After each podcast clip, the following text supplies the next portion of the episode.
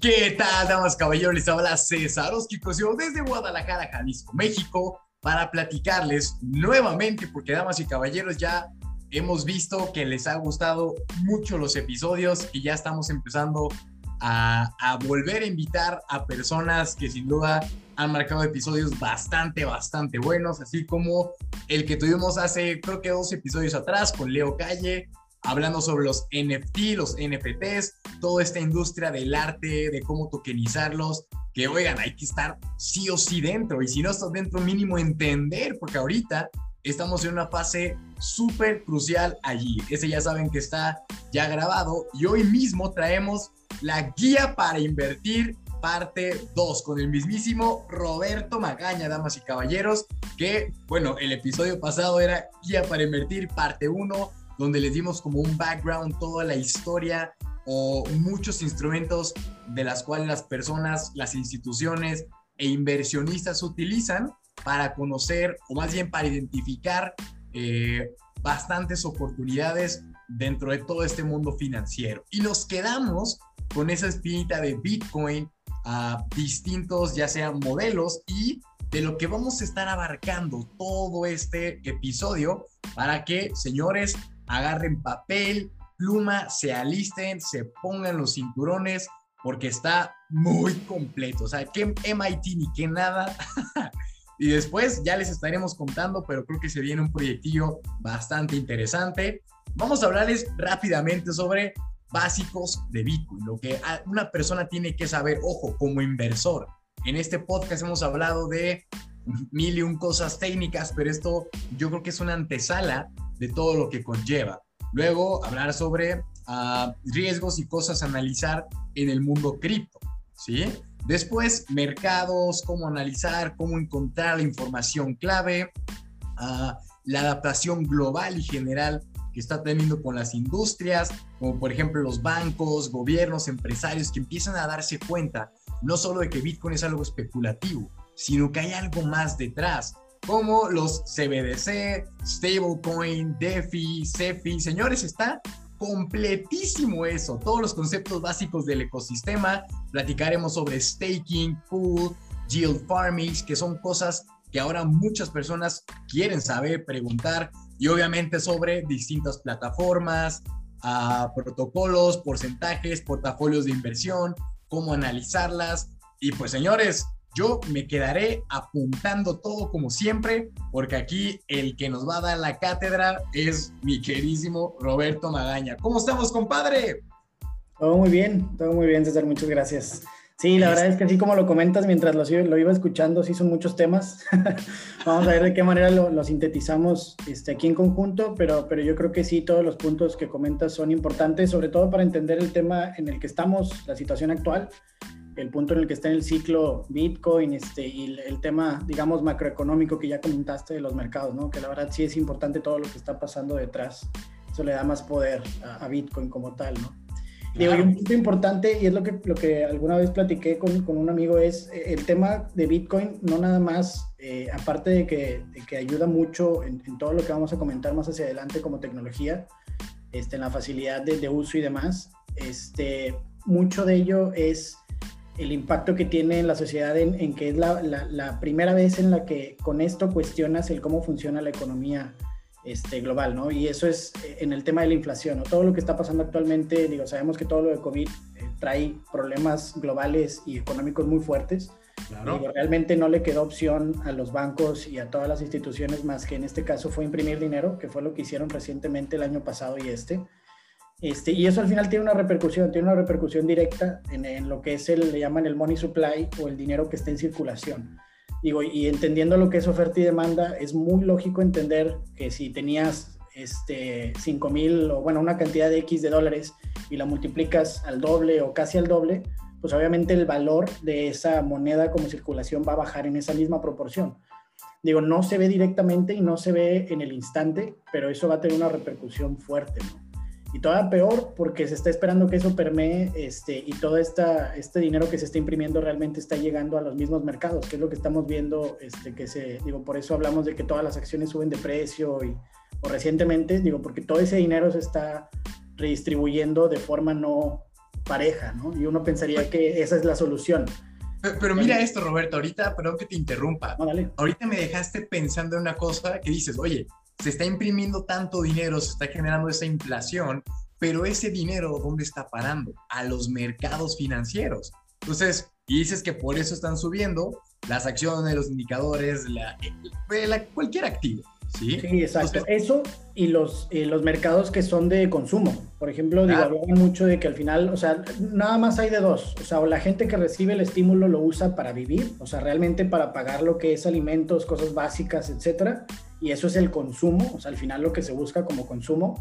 Pero la otra gran parte, y se habla de que más del 50% de Estados Unidos invierte en la bolsa, o sea, de la gente, no nada más las instituciones, entonces mucho de ese dinero cae dentro de lo que es inversión. Y volvemos al tema de que puede ser real estate, puede ser acciones, puede ser todo lo que vimos la otra vez, ¿no? Ahora yo te la volteo. Imagínate esto. ¿Qué pasaría si de alguna forma el dinero estuviera controlado a una cantidad finita? O sea, que no estuviera imprimiéndose como ahorita. ¿Tú qué crees que le estaría pasando a esos tipos de mercados? O sea, ¿sí crees que estuvieran subiendo, subiendo, subiendo como lo estamos viendo ahora mismo? ¿O crees que tuvieran, no sé, un, un punto de equilibrio medio o que se empieza a manejar por oferta y demanda como tal. No sé, me quedé pensando eso, ¿eh? Sí, y es lo que estamos viendo, ¿eh? Si te pones a ver las gráficas de Google, Facebook, Amazon, todas esas, y te fijas los años 2015 y 2020, que fueron los años que se imprimió dinero, es donde ves que las acciones suben de forma desproporcionada. O sea, y hablo de forma el doble en un año, ¿no? Este, que digo, nadie hablaba de trillones en la bolsa hasta el año pasado, este, hasta hace un par de años, una cosa así. Entonces, a eso me refiero, esa es la hiperinflación que se ve o se detecta en los activos, una, y en el, en el consumo, que al final, digo, ese es como los dos polos de, de la realidad, ¿no? La gente que utiliza esos estímulos realmente para sobrevivir o la gente que los usa para invertir. Entonces, este, tiene dos impactos, ¿no? Diferentes. Pero al final todo lo que se invierte, digo, si te pones a pensar, nunca va a llegar a la gente. O sea, porque todo lo que se invierte ya normalmente la gente lo invierte y esa gente no paga impuestos porque va buscando esas reinversiones. Entonces ese dinero ya nunca vuelve al sistema. y eso es lo que la gente luego no entiende. O sea, el tema de, de impuestos, que uno pensaría que eso es lo que pudiera ayudar en su momento, ahí se pierde. Entonces realmente ese dinero se vuelve a redistribuir mal, ¿no? Pero bueno, para no, no, no desviarnos mucho, el, punto es la inflación. O sea, lo que hace es entender la inflación y eso es Bitcoin, tiene la, la filosofía completamente distinta, en el que es, es, una, es una moneda en circulación finita, determinada, este, programada para estarse de alguna manera eh, dosificando al sistema por medio de la minería y que sabemos que eso al final en el sistema fiat se llama señoraje. O sea, digo, si te has puesto a pensar en cuánto cuesta, este, eh, vamos, fabricar todo el dinero, distribuirlo, mantenerlo en los bancos, todo el sistema institucional que, que, controla eso tiene un costo. Y eso al final lo pagamos nosotros de forma indirecta. Digo, es, no, es, no, es, muy representativo realmente, son porcentajes bajos, pero es algo inherente dentro del proceso que es, que es este, que lo limita, digo, una fricción, ¿no? Y es algo que Bitcoin no tiene. Digo, sabemos que Bitcoin tiene la, la, la, el beneficio, la remuneración a la minería en el tiempo que ya hablamos de 140 años de que va a durar este, todo el, ciclo de, de, esto. Entonces, pues realmente eso hace que sea un ecosistema balanceado, ¿no? No tiene fugas de energía, fricciones, etc. Entonces, eso lo diferencia contra el Fiat, que es exactamente lo opuesto en funcionalidad este, y en la forma en la que lo, lo eficientía, ¿no? Entonces, bueno, eso es bien importante. Y otro problema con el dinero, y es el, el tema del money supply, no nada más este, significa cuánto dinero están imprimiendo, sino que hay unos conceptos en economía que le llaman el M0, M1, M2. No es más que lo que le llaman M0 es la base, lo que existe realmente en circulación. Imaginemos que existen 5 dólares realmente en circulación. El M1 significa toda esa distribución que hacen hacia los bancos este, centrales de cada país o de cada, este, ya los, los locales y que esos bancos a su vez tienen este, financiamientos, porque ahorita todos los bancos funcionan con el, concepto de fraccionalidad, que le llaman. O sea, pueden ahorita desde los 70s, que ya se desprenden del patrón oro, los bancos ya no están respaldados por oro. ¿Y eso qué significa? Que funcionan en base a fracciones. O sea, realmente ahora es, el banco tiene en reserva un octavo de su, de su valor y en base a eso es un octavo es real y el otro, los otros siete octavos es, digamos, inventado con las animadas de ayer y hoy. Sí, sí, sí. Entonces, eso es lo que hace que sea un desbalance, porque no nada más el fiat lo pueden imprimir al gusto, sino que ese fiat que imprimen al gusto lo multiplican y lo apalancan en este tipo de sistemas que al final no terminan siendo ni balanceados, ni sustentables, ni vamos, todo eso, nada más unos cuantos se, se ven beneficiados, ¿no? Entonces, eh, todo eso es, es, inherente dentro del sistema y por eso Bitcoin tiene sentido, o sea, porque Bitcoin va en contra de todo eso que sabemos que está destinado a no funcionar, ¿no? Que mira, yo, yo no sé si sea, si sea así siempre, pero dijiste que del 2015 al 2020 fue cuando se imprimió dinero. No sé si haya... Cuando se imprimió más. ah, cuando se imprimió de forma desmesurada. Sí. Ah, o sea, bueno, pensé que se, era como de, ah, cada tres años imprimimos, porque si no iba a decir, imagínate, pues con razón Bitcoin tiene cada cuatro años recortes, imagínate. No, no, no. Esto viene porque, por ejemplo, la Fed se inventa en 1776, me parece. Entonces, desde entonces, desde entonces está haciendo una impresión de dinero hasta la fecha, pero ya estamos en la última parte de la gráfica, que eso todo eso lo puedes buscar en internet. Si buscas ahí la gráfica del, del valor del oro, del índice, desde 1700, desde que se inventa la Fed, este, es una depreciación del dólar porque es esto mismo, es la, la inflación, que si tú multiplicas un 3% por 100 años, eso llegas al 100% más rápido de lo que piensas, ¿no? Ya al final estás hablando de que la moneda está depreciándose en el 98, 99% de su valor real, y eso es lo que está pasando hoy en día en todas las monedas. Digo, realmente cuando te investigas el, tema fiat, o sea que el, el, fiat, el dinero fiat es lo que conocemos como dólar, peso, todo lo que es dinero papel normal, este, ninguna moneda fiat ha durado muchos años, o sea, realmente por esto mismo, porque todas tienen deficiencias inherentes en cómo operan. Este, y al final todas tienden al, valor cero, como fiat. Entonces, digo, Bitcoin es todo lo contrario. Bitcoin al final va, va exactamente en contra de esa ideología, ¿no? Como reserva de valor, más bien mimicando a, lo que es el oro o, o haciendo la analogía con el oro. Pero bueno, digo, por eso es importante Bitcoin, o sea, y una vez que entiendes Bitcoin empiezas a entender cómo realmente funciona el dinero fiat y los bancos y los sistemas internacionales y es donde empiezas a entender por qué, por qué tiene sentido Bitcoin a futuro, ¿no?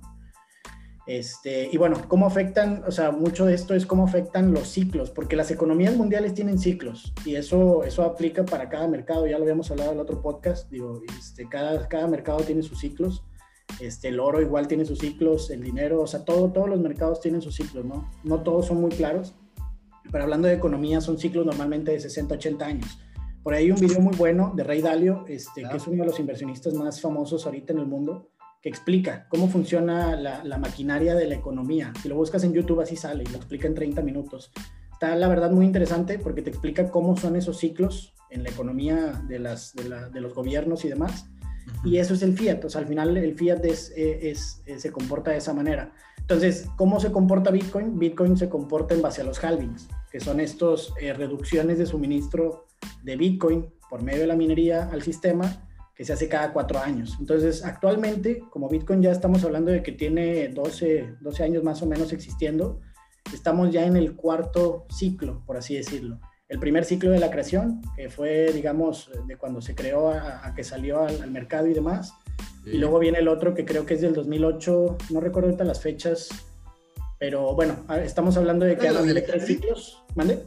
¿Habla de los del halving? Sí, los ciclos del halving, exacto. Pues fue en 2013, 2016, no, sí, 2016 y 2020. Exacto, 20, 16 y dijiste ahorita 14, no, 12, ¿verdad? No, dije 13, pero es 12. Sí, porque son cada cuatro. Entonces, bueno, y del 12 hacia atrás es, digamos, la creación, que es al 2009. Entonces, ese se cuenta como el primer ciclo, luego el segundo, el tercero, y ahorita estamos, digamos, en el cuarto, ¿no? Correcto. Este, y actualmente, digo, eso es importante porque, como lo decimos ahorita, el, suministro o sea, tiene un choque, o sea, tiene un choque de suministro al sistema y cada vez entran menos monedas en circulación y la adopción por el, por el otro lado cada vez es mayor. Entonces se hace este, eh, vamos, en la gráfica, por eso ves este crecimiento de precio, ¿no? De oferta y demanda. En este sentido, hay un concepto muy interesante que se llama Metcalf Law, que es el cómo funcionan todas las redes este, en el Internet, o sea, cómo se, se propaga esa adaptación, que es cómo se analiza, por ejemplo, el tema de las redes de telefonía, el Internet, redes sociales, todo eso se debe analizar con, esa, con ese patrón. Y en ese caso Bitcoin entra igual ahí. Y lo, interesante de eso es que ese patrón es exponencial. O sea, ¿qué quiere decir? Que, por ejemplo, yo este, soy un usuario y ese usuario este, jala o, se lo comenta a dos personas y esas dos personas a dos y esas dos a dos. Entonces se hace una, vamos, una, eh, una adaptación exponencial. No sé si me explico. Sí. En lugar de lineal. Entonces, ¿qué quiere decir eso? Que si la, la, la adaptación es exponencial y el suministro de Bitcoin ese es igual exponencial, pero hacia abajo, o sea, en cuanto al suministro. Entonces estás hablando de que la gráfica es, no, hay, no queda más que para arriba. No sé si me explico. Sí, principio básico de economía. Exacto. Entonces, por eso es bien importante los halvings, los ciclos, este, cómo está diseñado Bitcoin contra lo que es el fiat, ¿no? Y por ahí haciendo una pregunta de hasta qué valor puede llegar a tener eh, en el futuro Bitcoin, pues realmente infinito, porque pueden imprimir infinitamente el fiat que quieran. Esa es la realidad. O sea, mientras no hay un tope de, dinero que se imprima en el, en el mundo, realmente entonces el tope para Bitcoin es infinito cuando te pones a pensarlo así. Muy interesante, ¿eh? ¿no? No, no había puesto a pensarlo de esa perspectiva. Entonces, digo, mientras más sigan imprimiendo, porque a eso se refiere la inflación, ¿no? Que anteriormente, ahorita ya están hablando de trillones. Digo, si tú buscas en la historia, o sea, me refiero a videos de, de, cuando Nixon en los 70s y demás, cuando hablan de este tipo de, de, de, apoyos económicos, hablan de billones, por ejemplo, ¿no? O de millones. Hablar de trillones es una cosa exagerada y eso es la hiperinflación. O sea, porque estás hablando de, de, de, forma exponencial, o sea, no estás hablando primero de 10, luego de 100, luego de 1000, luego de 10.000, o sea, es exponencial el crecimiento. Y lo mismo estamos viendo acá. Entonces, no se me haría extraño que, por ejemplo, otras generaciones en 20, 15 años, ya cuando estén hablando de este tipo de apoyos económicos, estén hablando de cuatrillones de dólares, por ejemplo, ¿no? O sea, no, no, no pudiera ser algo ilógico, porque eso lo pueden seguir haciendo el tiempo que quieran. Realmente no hay un tope, ¿no? Eso va a ser hasta que cada nación y cada gobierno lo pueda regular o, manejar de la mejor manera. Ahora, ¿tú crees que lo van a querer regular o manejarlo? Eh, pues hasta donde puedan. Digo, realmente van, van, a hacerlo hasta donde puedan. Digo, y ahí lo estamos viendo, digo, como países como Venezuela, este, digo, otros países de África, este, países con, con inflación exageradamente alta, son, e, es eso, es, es, países que de plano ya no pudieron hacer ese balance. Entonces, digo, todos tienden para allá. El chiste es ver cuánto tiempo lo pueden mantener. Sí, la verdad. Entonces, todo, todo eso es bien importante porque desde el patrón oro eso ya perdió eh, eh, ese control. O sea, desde que literalmente pueden imprimir dinero del aire. Entonces, ahí es donde se, se hace complicado esto. ¿no? Pero bueno, entonces, y, y, al final todo esto se define porque Bitcoin empieza a permear o, o a permitir más bien esta meritocracia en el ecosistema económico o monetario que no existía antes. O sea, no había alguien que pudiera cuestionar de forma directa y real este, al cómo funcionan los bancos, cómo funciona el mundo, cómo funciona todo este rollo. Entonces, esto permite, y esto no lo vemos en ningún otro lado, o sea, hablando de cualquier industria, hablando del mercado, de eso es la bolsa, un mercado abierto, es meritocracia pura, o sea, es qué empresa da más servicios a, sus clientes o qué empresa es más eficiente, la que, la que genera más rendimientos, la que, etcétera, etcétera, ¿no? Entonces, ese tipo de pelea, o sea, que al final es bueno, digo que si tú lo comparas, un contraste, una analogía muy clara es el tema de la democracia y el socialismo, ¿no? En un país, o sea, digo, no es coincidencia que Estados Unidos haya prevalecido, digo, porque al final es un sistema más eficiente. El, el, quererlo controlar todo no es eficiente, esa es la centralización. Entonces, lo mismo lo puedes aplicar para este tipo de cosas cripto, ¿no? Que es donde hablamos de que Bitcoin es, un sistema monetario descentralizado. Entonces, obviamente va a ser mucho más eficiente que un sistema centralizado. Este, y es esa misma comparativa, ¿no? Entonces, cuando, y fíjate, y eso a mí me hizo mucho ruido, porque alguien decía, cuando se habla de que Estados Unidos es un país libre, digo, es un país libre en cuanto a muchas cosas, pero es un vivimos en un socialismo monetario, que realmente ahí no hay, nadie puede definir, pocas personas lo controlan, este, eso, nada de eso se cuestiona o se pone en, en pregunta al público, etcétera, ¿no? Eso al final termina siendo un socialismo. Pero bueno, entonces, eh, hablando de, ese punto en específico, y la meritocracia es buena en todo, y lo vemos igual en la educación, ¿no? Al final, un gobierno que quiera controlar la educación al 100%, normalmente no termina siendo lo más eficiente. Entonces, por eso hablamos de lo privado siempre, ¿no? Y ahí está Elon Musk con todo este tema de, de SpaceX, que al final está cuestionando el que todo el tema aeroespacial se puede hacer de forma privada, ¿no? Entonces, y eso lo permite empezar otra vez a hacer esta competencia que también es sana. Este, digo, cuando todos esos billones de dólares en Estados Unidos se pudieran redireccionar a otras cosas, ¿no? Y que, las empresas privadas lo hagan, ¿no? Pero bueno, hay muchos temas interesantes ahí que la verdad Bitcoin aporta a todo esto. Por eso es importante y por eso hablamos de una disrupción social. O sea, realmente, este, digo, y no me acuerdo si lo alcanzamos a comentar muy bien el, el, el podcast pasado, pero las últimas disrupciones sociales que ha habido, cuando hablábamos de las computadoras, este, digo, que se inventan en los 70s y que en los 90s terminan siendo ya forma parte cotidiana de la vida, ¿no? Y en este caso lo mismo con el Internet, este, lo mismo con las redes sociales, lo mismo va a ser con Bitcoin. Digo, Bitcoin en este caso está empezando a tener esa adaptación y es lo que estamos viendo, ¿no? Y va a ser exponencial, o sea, de la noche a la mañana que nadie hable de esto a que todo el mundo hable de esto, ¿no? Y es lo que estamos viendo actualmente. Entonces, eh, normalmente una adaptación social de este tipo, eh, de redes y, de, y, de, funcionamientos, se habla de que tardan entre 20 y 25 años en, en, ser ya algo común y corriente, ¿no? En el mundo, o sea, en el mundo en el que vivimos o que interactuamos. Y ahí es donde hablamos que si Bitcoin se inventa en el 2009, digo 20 años, estás hablando del 2030 más o menos. ¿Qué quiere decir? Que vamos a la mitad, o sea, que vamos a la mitad de la adaptación y que esta última mitad va a ser muy rápida, o sea, porque la primera mitad es la más lenta. Cuando hablas de un crecimiento exponencial, la primera mitad es muy, muy lento y el resto es rapidísimo, ¿no? Entonces, este, y es lo que está sucediendo. Entonces, realmente e, eso es lo que le da el valor este, a futuro, como adaptación y, y, como, vamos, lo que puede llegar a ser, ¿no? O lo que va a llegar a ser. Este, y bueno, ahí digo, no sé, no sé si tengas alguna duda hasta ahí de eso que hemos comentado. Hasta no, yo, verdad, aquí he hecho todo ese tipo de apuntes, pero la verdad es que está clarísimo. O sea, mm, mira, yo, yo le he dicho, y creo que lo dije en el podcast pasado, pero es que con cripto, con Bitcoin, tú tienes dos alternativas. O te vas por la parte especulativa, que bueno, todos llegamos ahí, ¿no? Sin querer queriendo por la primera especulación y sacar dinero, pero también el lado, digamos, tecnológico y el impacto social que lleva detrás, oye, es, yo creo que hasta mucho más de lo que puede llegar a tu bolsillo. Si es que lo logramos entender, no nomás definir tendencias de para dónde va. Porque, oye, claramente con todo lo que hemos escuchado, leído y lo que nos dice un poco la historia, es que esta cosa no tiene sentido venderla. Sí, exacto. Sí, exacto. Y la verdad es que es, es, es, exactamente eso. Digo, ya cuando entiendes los conceptos básicos, que, que, ya lo, digo, yo sé que tú, le, digo, le hemos comentado que tu comunidad ya los conoce, este, hablando de la minería, el hash, este, hablando de lo que es como tal el blockchain y la tecnología, que por ahí lo habíamos comentado alguna vez, de que realmente lo que, lo que descubrió Satoshi como tal es el encriptado, o sea, es el, el punto de, de, transferir la información de forma encriptada. Realmente eso fue lo que, lo que él alcanzó a descubrir o descifrar digo, el tema blockchain, el tema de, de, transferencias digitales, todo eso ya existía, ¿no? El tema, como, el tema más bien era cómo lo hacías de, que le llaman el peer-to-peer o de persona directa a directa. Exacto. Que pudiera sonar como algo muy X, pero realmente ahí es donde está todo el, el, chiste de lo que está pasando. O sea, esto fue lo que abrió la puerta a la posibilidad de un montón de cosas diferentes, ¿no? El poder sí. hacer transacción directa sin depender de un tercero y que sea confiable. O sea, que no, no tengas que destinar tiempo en ver si es confiable, si no, si, vamos, un montón de cosas que genera una gestión detrás de, de cualquier tipo de transacción, ¿no?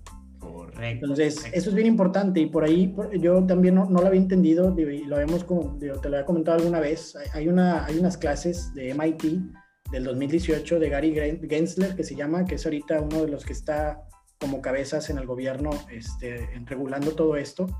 Y al final, digo, está, está, la verdad es que está muy bien y, la verdad vale la pena seguirlo porque conoce mucho, está muy abierto, habla muy bien de Bitcoin, habla muy bien de la tecnología, o sea, entiende perfectamente el beneficio que puede tener a futuro, ¿no?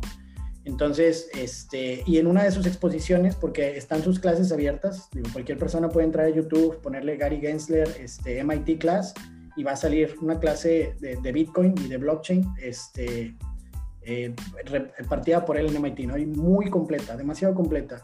Y hay un concepto en particular que yo no había entendido, que él explica ahí, digo, porque no soy programador, o sea, no conozco nada de computadoras, digo, soy ingeniero civil, digo, al final yo no sé nada de lo que, bueno, no sabía nada de lo que es un HTTP, que son estos, los puntos que pones antes de cualquier liga, ¿no? En cualquier página, sí, etcétera. No, no, no, digo, que por ahí, digo, este, este señor explica cómo es que el Internet no, no llegó a ser completamente adaptado de forma social porque era complicado complicado en el sentido de que antes muchas de las páginas no se podían eh, comunicar entre ellas, eh, no se podían compartir información como ahora lo vemos, que es todo muy natural, todo muy rápido, todas las plataformas se comunican entre sí y todo eso no fue posible hasta que se inventa el HTTP. Digo, yo no, obviamente yo no sabía de esto, ¿no? Y al final normalmente la gente común esto no le interesa. Pero el punto es que ese le llaman el protocolo este, seguro de transferencia de hipertextos. Entonces, eso fue lo que permitió o lo que dio un paso gigantesco a que el Internet fuera mainstream y fuera de alguna forma más práctico. Y que de ahí empezaron a salir un montón de ideas y cosas, ¿no? Como empresas, este, startups, etc. Después de eso hay otros conceptos por ahí que, digo, ahorita igual no, no es necesario entrar al detalle, que le llaman SSL, eh, TLS, que es la capa, las capas de seguridad. Sí, las capas de seguridad. Exacto. La seguridad de, de, transporte, de información, de voz, de texto, de video, o sea, todo eso es bien importante porque al final de ahí es donde nacen los YouTubes, es donde nacen las redes sociales con imágenes, es de donde nacen, vamos, la interacción de, de base de datos en, en general, ¿no? Y ahí es donde nacen las empresas que hoy conocemos como Amazon. O sea, a partir de que se inventan todos estos protocolos, una compañía como Amazon ya puede funcionar. Una compañía como Google ya puede funcionar, este, hablando de YouTube, etcétera, eh, correos y demás, porque antes de eso no se podía. Este, ahí es donde entra PayPal, donde salen todas estas posibilidades que hoy los vemos como algo normal. Exacto. Y digo, eso al igual y no, no se entiende mucho el concepto, pero es como entender el impacto, y lo hablamos la otra vez, del impacto del fuego en la sociedad, ¿no? Que ahorita lo vemos como algo del día a día, que ni siquiera te pones a pensar el impacto que tiene en, en, la vida común. Y es lo mismo acá con el Internet, ¿no? Y son estos conceptos. Y el punto de todo esto, al final, es que Bitcoin es ese último protocolo de seguridad dentro del Internet donde se puede hacer estas transferencias de dinero de forma segura. Entonces, eso no existía, ¿no? Entonces, una vez que se inventa este protocolo, que al final termina siendo Bitcoin, en este caso el, software o, el desarrollo de Bitcoin, a partir de ahí, así como aquí inventándose el HTTP, empiezan a salir todas estas empresas de las posibilidades que existen. Es lo que está pasando en el mundo cripto, o sea, empiezan a salir todos los Ethereum, todas las copias de Litecoin, Bitcoin Cash, todas las eh, mil y un posibilidades de diferentes versiones y cosas que se pueden hacer con ese protocolo, ¿no? Entonces es súper interesante y súper básico porque esto te da a entender, digo, una, que está para quedarse, dos, que es el futuro, este, y tres, que era la pieza faltante última para que el Internet realmente fuera ya, digamos, autónomo en todos los sentidos. No sé si me explico. No, no, sí, sí, sí. Ahí está más que clara esa idea. Entonces, eh, digo, eso es bien importante y ahí es donde Bitcoin entra este, como punto o, punto de flecha, ¿no? Que llaman y bueno, digo, al final, fuera de eso, digo, todo suena muy bonito y siempre al final dicen realmente cuáles son los riesgos entonces, o sea, cuál es lo malo o cuál es, qué es lo que pudiera salir mal dentro del tema cripto, dentro del tema Bitcoin. Este, y realmente son pocos temas los que están como crítica ahorita, ¿no? Uno de ellos es el tema, por ejemplo, del consumo de energía que por ahí lo vamos a comentar más adelante, pero realmente hay soluciones. Esto ya, entre comillas, está resuelto. Es más, a veces la gente cree que la pura minería de Bitcoin es lo que está ocasionando el calentamiento global. Y yo les digo, señores, hoy en día, no, no, es neta, te lo juro, tú puedes ver ese tipo de noticias. Y lo que no se pueden investigar es que tú dices, perfecto, de no sé, el 100%, igual estos números que estoy arrojando son inventados por mí, ¿no? No lo tengo exacto, pero de un 100% de mineros, casi que un 60, 70%, o sea, la mayoría, utiliza energías renovables, ¿sí? Para su consumo de luz. Mientras que los servidores de las bancas, eh, pues de los bancos más bien, oye, esos, nadie les dice nada, pero esos consumen como tres veces más energía que el propio Bitcoin. ¿Tú sabías eso?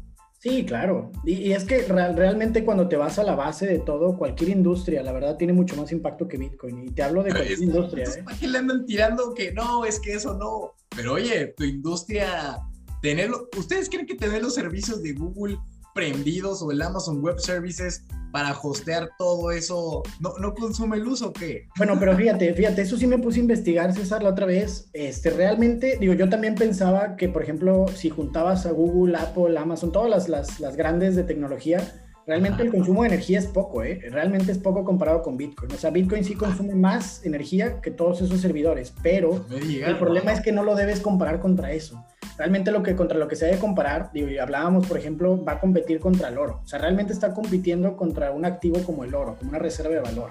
¿Qué impacto ambiental tiene la minería real del oro? De oro, la minería de oro. Esa sería una comparación real que dijeras, oye, ¿cuál es el impacto ecológico de mantener, crear, distribuir y bla, bla, bla el oro? O utilizar lo mismo para lo que utilizamos el oro, pero Bitcoin. No, pues no, no tiene punto de comparación.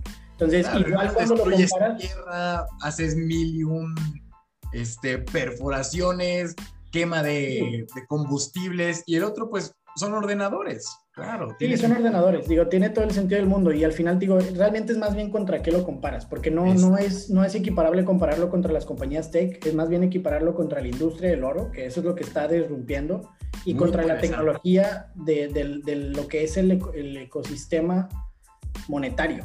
O sea, porque realmente es, digo, si alguien, digo, eso no, la verdad por ahí alguna vez lo intenté investigar, pero no, no llegué a nada confiable de cuánta, cuánta energía se estima que consuma todo el, sistema monetario. O sea, hablando de bancos, de bancos centrales, todo ese sistema de, de, ITMs y demás, o sea, todo lo que conocemos como sistema monetario, cuánto consume.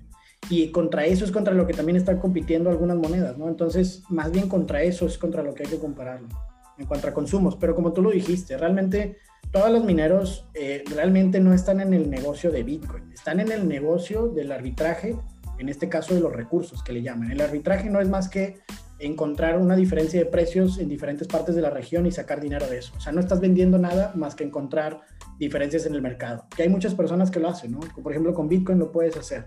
¿Y qué es eso? No es más que este, hacer la compra en una plataforma que cuesta tanto y venderlo en otra que cuesta menos, pero cantidades importantes donde le sacas nada más ganancias por, por identificar esas diferencias de precios. Eso, eso, es, eso es importante porque no la gente que, o sea, cualquiera puede hacer arbitraje, y es más, te lo pongo para que sean números más sencillos, ¿no? Imagínate que tú tienes manzanas y te das cuenta que en un supermercado la manzana está en un dólar cincuenta y en otro mercado la manzana está en un dólar noventa.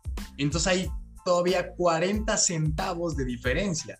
Si tú compras, más bien, si tu manzana la vendes en el más caro, pues tú obtienes 40 centavos extra y luego vuelves a comprar con esos dólar 40 en el otro mercado y tú sigues teniendo una manzana y un cachito de otra. Que entonces tú dices, ah, pero por 40 centavos no, no vale la pena.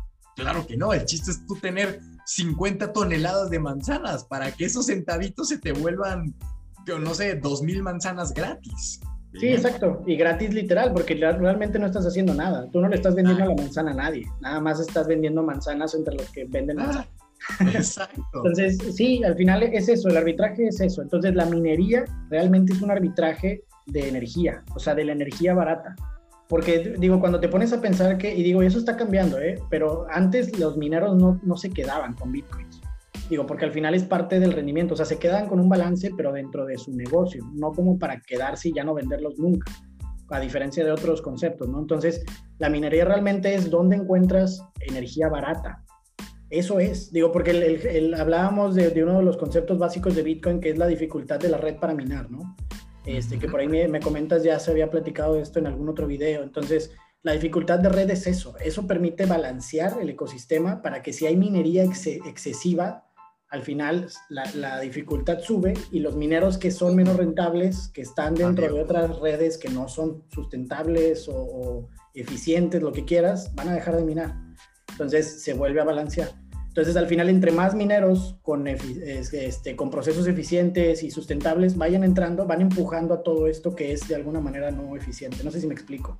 Sí, sí, sí, sí, Pero clarísimo. hasta eso, hasta eso lo pensó Satoshi en cuanto a al cómo, cómo diseñó el tema de la dificultad de, minería. Es que yo me pongo a pensar, es que, o sea, tanta cosa yo casi que te puedo decir que no es una persona, o sea, tiene que ser varias, o sea. No, al contrario, es una persona que entiende perfectamente cómo funcionan las cosas y no está inventando ni, ni, queriendo apalancarse de, o aprovecharse del sistema o de las demás personas. Realmente eso es. No, claro, pero oye, súmale programación, economía, eh, este... Y entendimientos básicos, sociales, económicos, o sea, geopolíticos, un montón de cosas, ¿eh? No, la verdad es que tú hablas con personas así, o sea, que son, oye, que tú eres un programador perfecto, que tú eres un economista de alto nivel, que tú eres un este, matemático puro, o sea, esas personas son tan especiales en su nicho que pues obviamente descono o carecen de habilidades de otros. Entonces, es a lo que voy, o sea, esta persona era un todo en uno.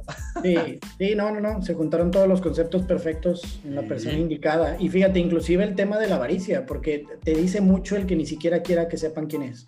Digo, mucho es obviamente por seguridad, pero lo otro es también por el tema de que no, no está queriendo una eh, que lo idolatren, no sé si me explico, o sea, que digan, eres un dios, o sea, realmente... No, y aparte, imagínate el problema que tú dices, Bitcoin es descentralizado y que tuviera una cara que esa cara sea el representante de eso. Entonces, quita la descentralización y lo vuelve centralizado a lo que él diga él opina y como tiene un millón de monedas, pues se vuelve a, ah, pues él las vende y adiós. Entonces. Imagínate, pues como un Elon Musk, que salga a decir cualquier tontería y que por eso el precio suba baje, ¿no? Entonces vuelve a ese mismo punto. Claro, no, es que te digo, son muchas cosas que dices tú, ¿cómo, cómo pensaste todo eso? Sí, es increíble, la verdad. Pero bueno, al final eso es uno de los riesgos que se habla, que realmente no lo vemos como riesgo a lo que estamos hablando ahorita. Otro de ellos es el tema de regulaciones, que también ya dejó de ser un riesgo, y digo dejó porque literalmente a partir de diciembre del año pasado ya está eh, claro qué instituciones regulan a, las criptoactivos y a las criptomonedas, que esa es una diferencia importante, ¿no?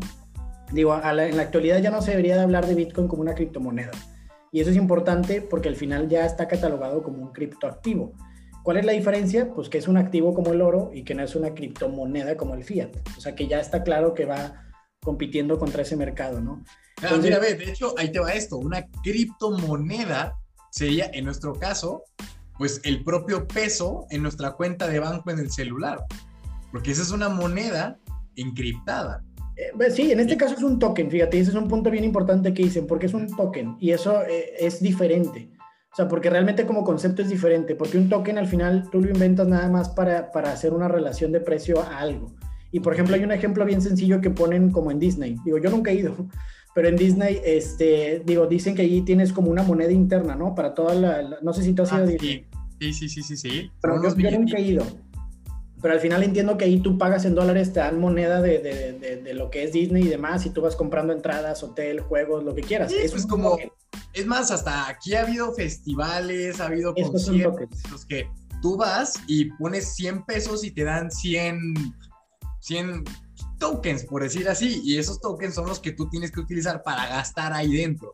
Afuera no funcionan como si fueran cupones, exactamente. Sí, sí, sí, sí, sí. Sí, pero fíjate, sí, sí es diferente, porque el, token tiene una funcionalidad. Este, hay otros que les llaman, por ejemplo, service tokens y security tokens, que al final un service token es literal una plataforma que te da un servicio y que te, como Binance. Binance es un service token, porque al final te están dando un servicio y este, bueno, en este caso, sí, sí, al final es, una, es un servicio dentro de una plataforma. Entonces, este, termina siendo eso, no termina siendo un criptoactivo, no termina siendo una criptomoneda. Entonces, es un service token, por ejemplo, ¿no? Y hay otras que son securities, que son las que realmente están llevando el peligro en este, en este parte del ciclo, porque son las que hacen, este, el, bueno, no es cierto, los security tokens es un punto diferente. Los securities, que son las monedas como Bitcoin Cash, como Ripple, como eh, Stellar, como Monero, como algunas otras que su funcionalidad es literalmente hacer transacciones. O sea, no son reserva de valor, no son un service token, no tienen otro servicio detrás, como Binance, que tiene otras cosas. Este, esas son las que están siendo atacadas hoy en día. Por la, la en este caso le, le, llaman la SEC, que es la Bolsa de Valores en Estados Unidos. Entonces son las que están regulando eso porque de alguna manera se están distribuyendo como si fueran acciones y no lo son. O sea, entonces esas son las que están eh, de alguna manera siendo atacadas en regulaciones. Pero ya el gobierno de Estados Unidos y todo salió a decir que todas las monedas, en este caso que son descentralizadas, como Ethereum, Bitcoin y demás, que es lo lógico, no hay forma de irte contra ellas, porque están descentralizadas, no están en ninguna nación, no hay una persona que se esté beneficiando, etcétera, etcétera. Más bien es cómo se regulan. Y, ahora, ahí te va que te interrumpa, perdón, pero oficialmente, creo que fue el día de ayer, o sea, para cuando estamos grabando este podcast, jueves primero de abril, la moneda más descentralizada del ecosistema cripto es Cardano, oficialmente yo. Sí. Eso es muy bueno, ¿eh? Y Cardano va a ser uno de los ecosistemas más grandes, seguramente, seguramente. Este, Digo, la verdad tiene mucho potencial y es parte de lo que vamos a hablar más, más adelante en, los, en las diferentes eh, formas de adaptación que estamos viendo de las cripto. Pero bueno, sí, al final, digo, todo esto es, es, importante en el tema institucional, digo, y entender esos conceptos, porque realmente ya esa parte del peligro de regulaciones fuertes ya pasó. Y lo sabemos porque ya empresas de Estados Unidos están comprando. O sea, ya este, hay hedge funds que ya son oficiales, ya hay ETFs que están avalados en Canadá. Entonces, ya ahorita, o sea, dar un paso hacia atrás sería literalmente irte contra tu misma economía. O sea, porque ya hay ya sería Estados Unidos atacarse a sí mismo, por ejemplo, ¿no? Porque ya son empresas que están este, sacando beneficio de esto y al final, pues Estados Unidos se va a beneficiar también, de forma indirecta. Entonces, más bien es cómo te metes en el juego y lo regulas, ¿no? Que otra de las críticas que decían era eso, o sea, oye, y, se habla mucho de que la minería está el 70, el 60% en China. China. Eso va a tener una repercusión y demás, ¿no? Entonces realmente no, o sea, realmente el tema es más bien Estados Unidos, ¿cómo te metes al juego? O sea, ya te están ganando. O sea, y es como si dijeras, el Internet no lo vas a parar. O sea, si Estados Unidos baneara las criptomonedas, es como si hablaras de que Norcorea baneó el Internet, ¿no? O sea, es literalmente o sea, limitar a tu gente a ese nivel. O sea, el hecho de que Estados Unidos... geográfica. Sí, exacto, exacto. El hecho de que cualquier país, y no hablando de Estados Unidos, cualquier país este, banee o, no permita la transacción de criptomonedas, lo único que va a hacer es dejarlos atrás, a tal cual como lo es Norcorea, de que no puedan estar en Internet y demás, ¿no? Pues ni te vayas a, ojalá los países, ¿no? Nigeria. Sí, sí, no. Y son los que más tienen que ganar, todos los países que están en ruinas. No puedes hacer nada, eso es ilegal. Ya, ya está. O sea, tampoco hay que irnos tan lejos, solo hay que irnos a África. Sí, sí, sí, exactamente. Entonces, todo eso, la verdad es que ya termina dejando de ser una, un riesgo latente. Entonces, si me preguntas a mí ahorita, volvemos a la pregunta, ¿cuál es el riesgo real? Híjole, digo, el, para mí el riesgo real es que la gente no se eduque, no entienda los ciclos y entre cuando no debe de entrar y me refiero al FOMO. O sea, cuando esto, cuando esto ya es una pequeña burbuja, digamos, momentánea y normalmente la gente entra ahí y se sale cuando el precio baja. O sea, realmente ese es el riesgo, no entender eh, cómo y, mira, está fácil identificar un FOMO, que ya sabemos que el FOMO, Fear of Missing Out, o en español serían las compras de pánico. ¿sí? O sea, miedo de perderte la oportunidad. Yo, yo sé, la pongo clarísima, no sé. De hecho, hablé en este podcast hay un episodio que se llama Pump and Dump de criptos y GameStop. Y entonces ahí yo les dije, oye, porque acababa de pasar lo de Ripple. ¿Tú te acuerdas, no? Que todo el mundo, el pump de Ripple y esto se va to the moon.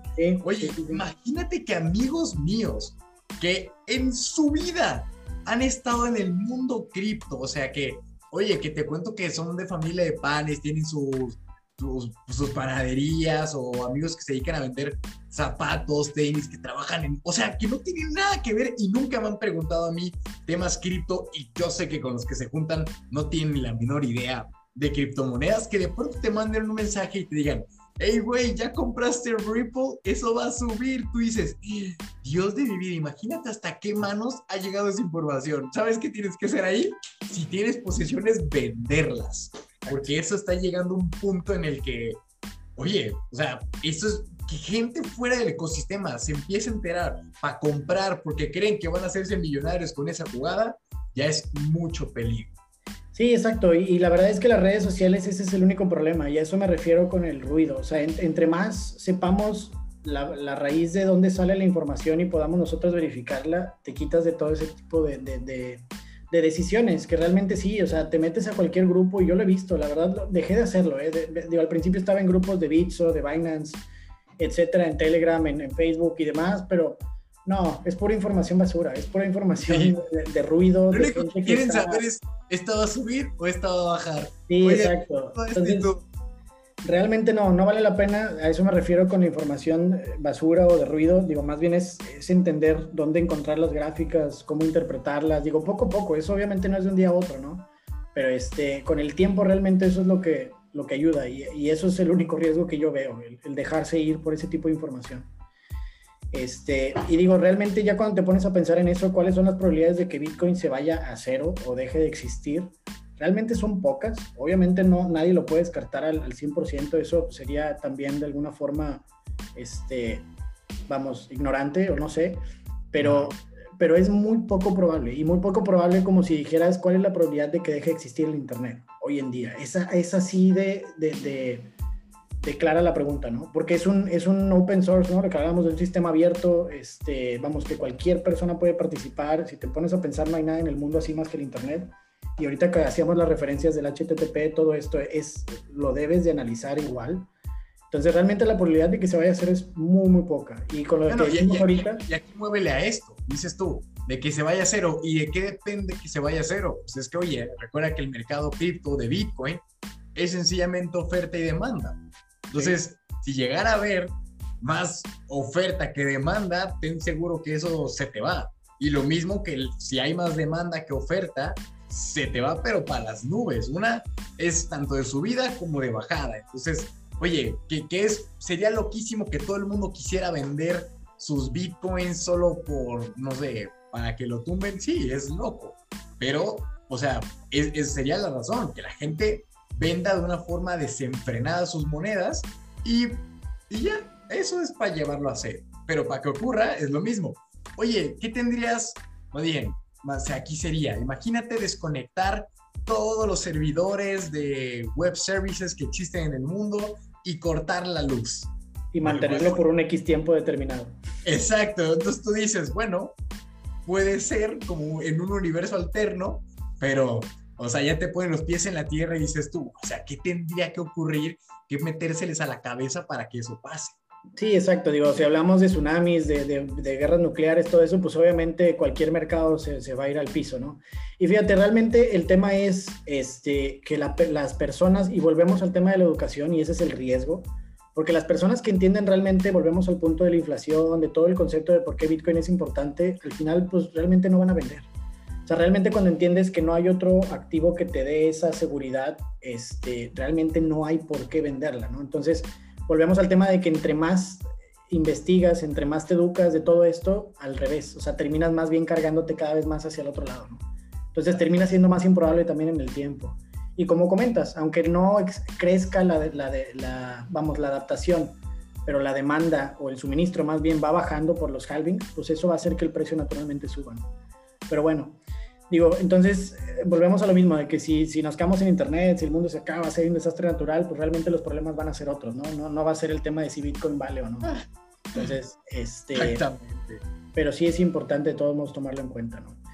digo, ya cuando hablas del mercado cripto completo, o sea, ya cuando hablas que en, el mundo cripto le dicen la dominancia de Bitcoin, por ejemplo, BTCD, este, que es la dominancia, así lo pueden buscar en TradingView y en esas, en esas páginas para buscar gráficos es donde comparan la dominancia de Bitcoin contra todo el resto del mercado, que actualmente Bitcoin representa el 57% del mercado cripto completo. El mercado cripto, cripto completo estamos hablando de que hoy en día está alrededor de 1.9 trillones de dólares. Entonces, eh, de, un, de ese 1.9 trillones de dólares, el 57% es de Bitcoin. Y el restante es, eh, digo, y uno de los participantes o de los ecosistemas más importantes es Ethereum. Porque al final Ethereum digo, es un complemento para Bitcoin. Bitcoin termina siendo la reserva de valor perfecta y no debe de tener algo más, que eso es lo que la gente luego también no, termina de entender, ¿no? Realmente no necesita nada más.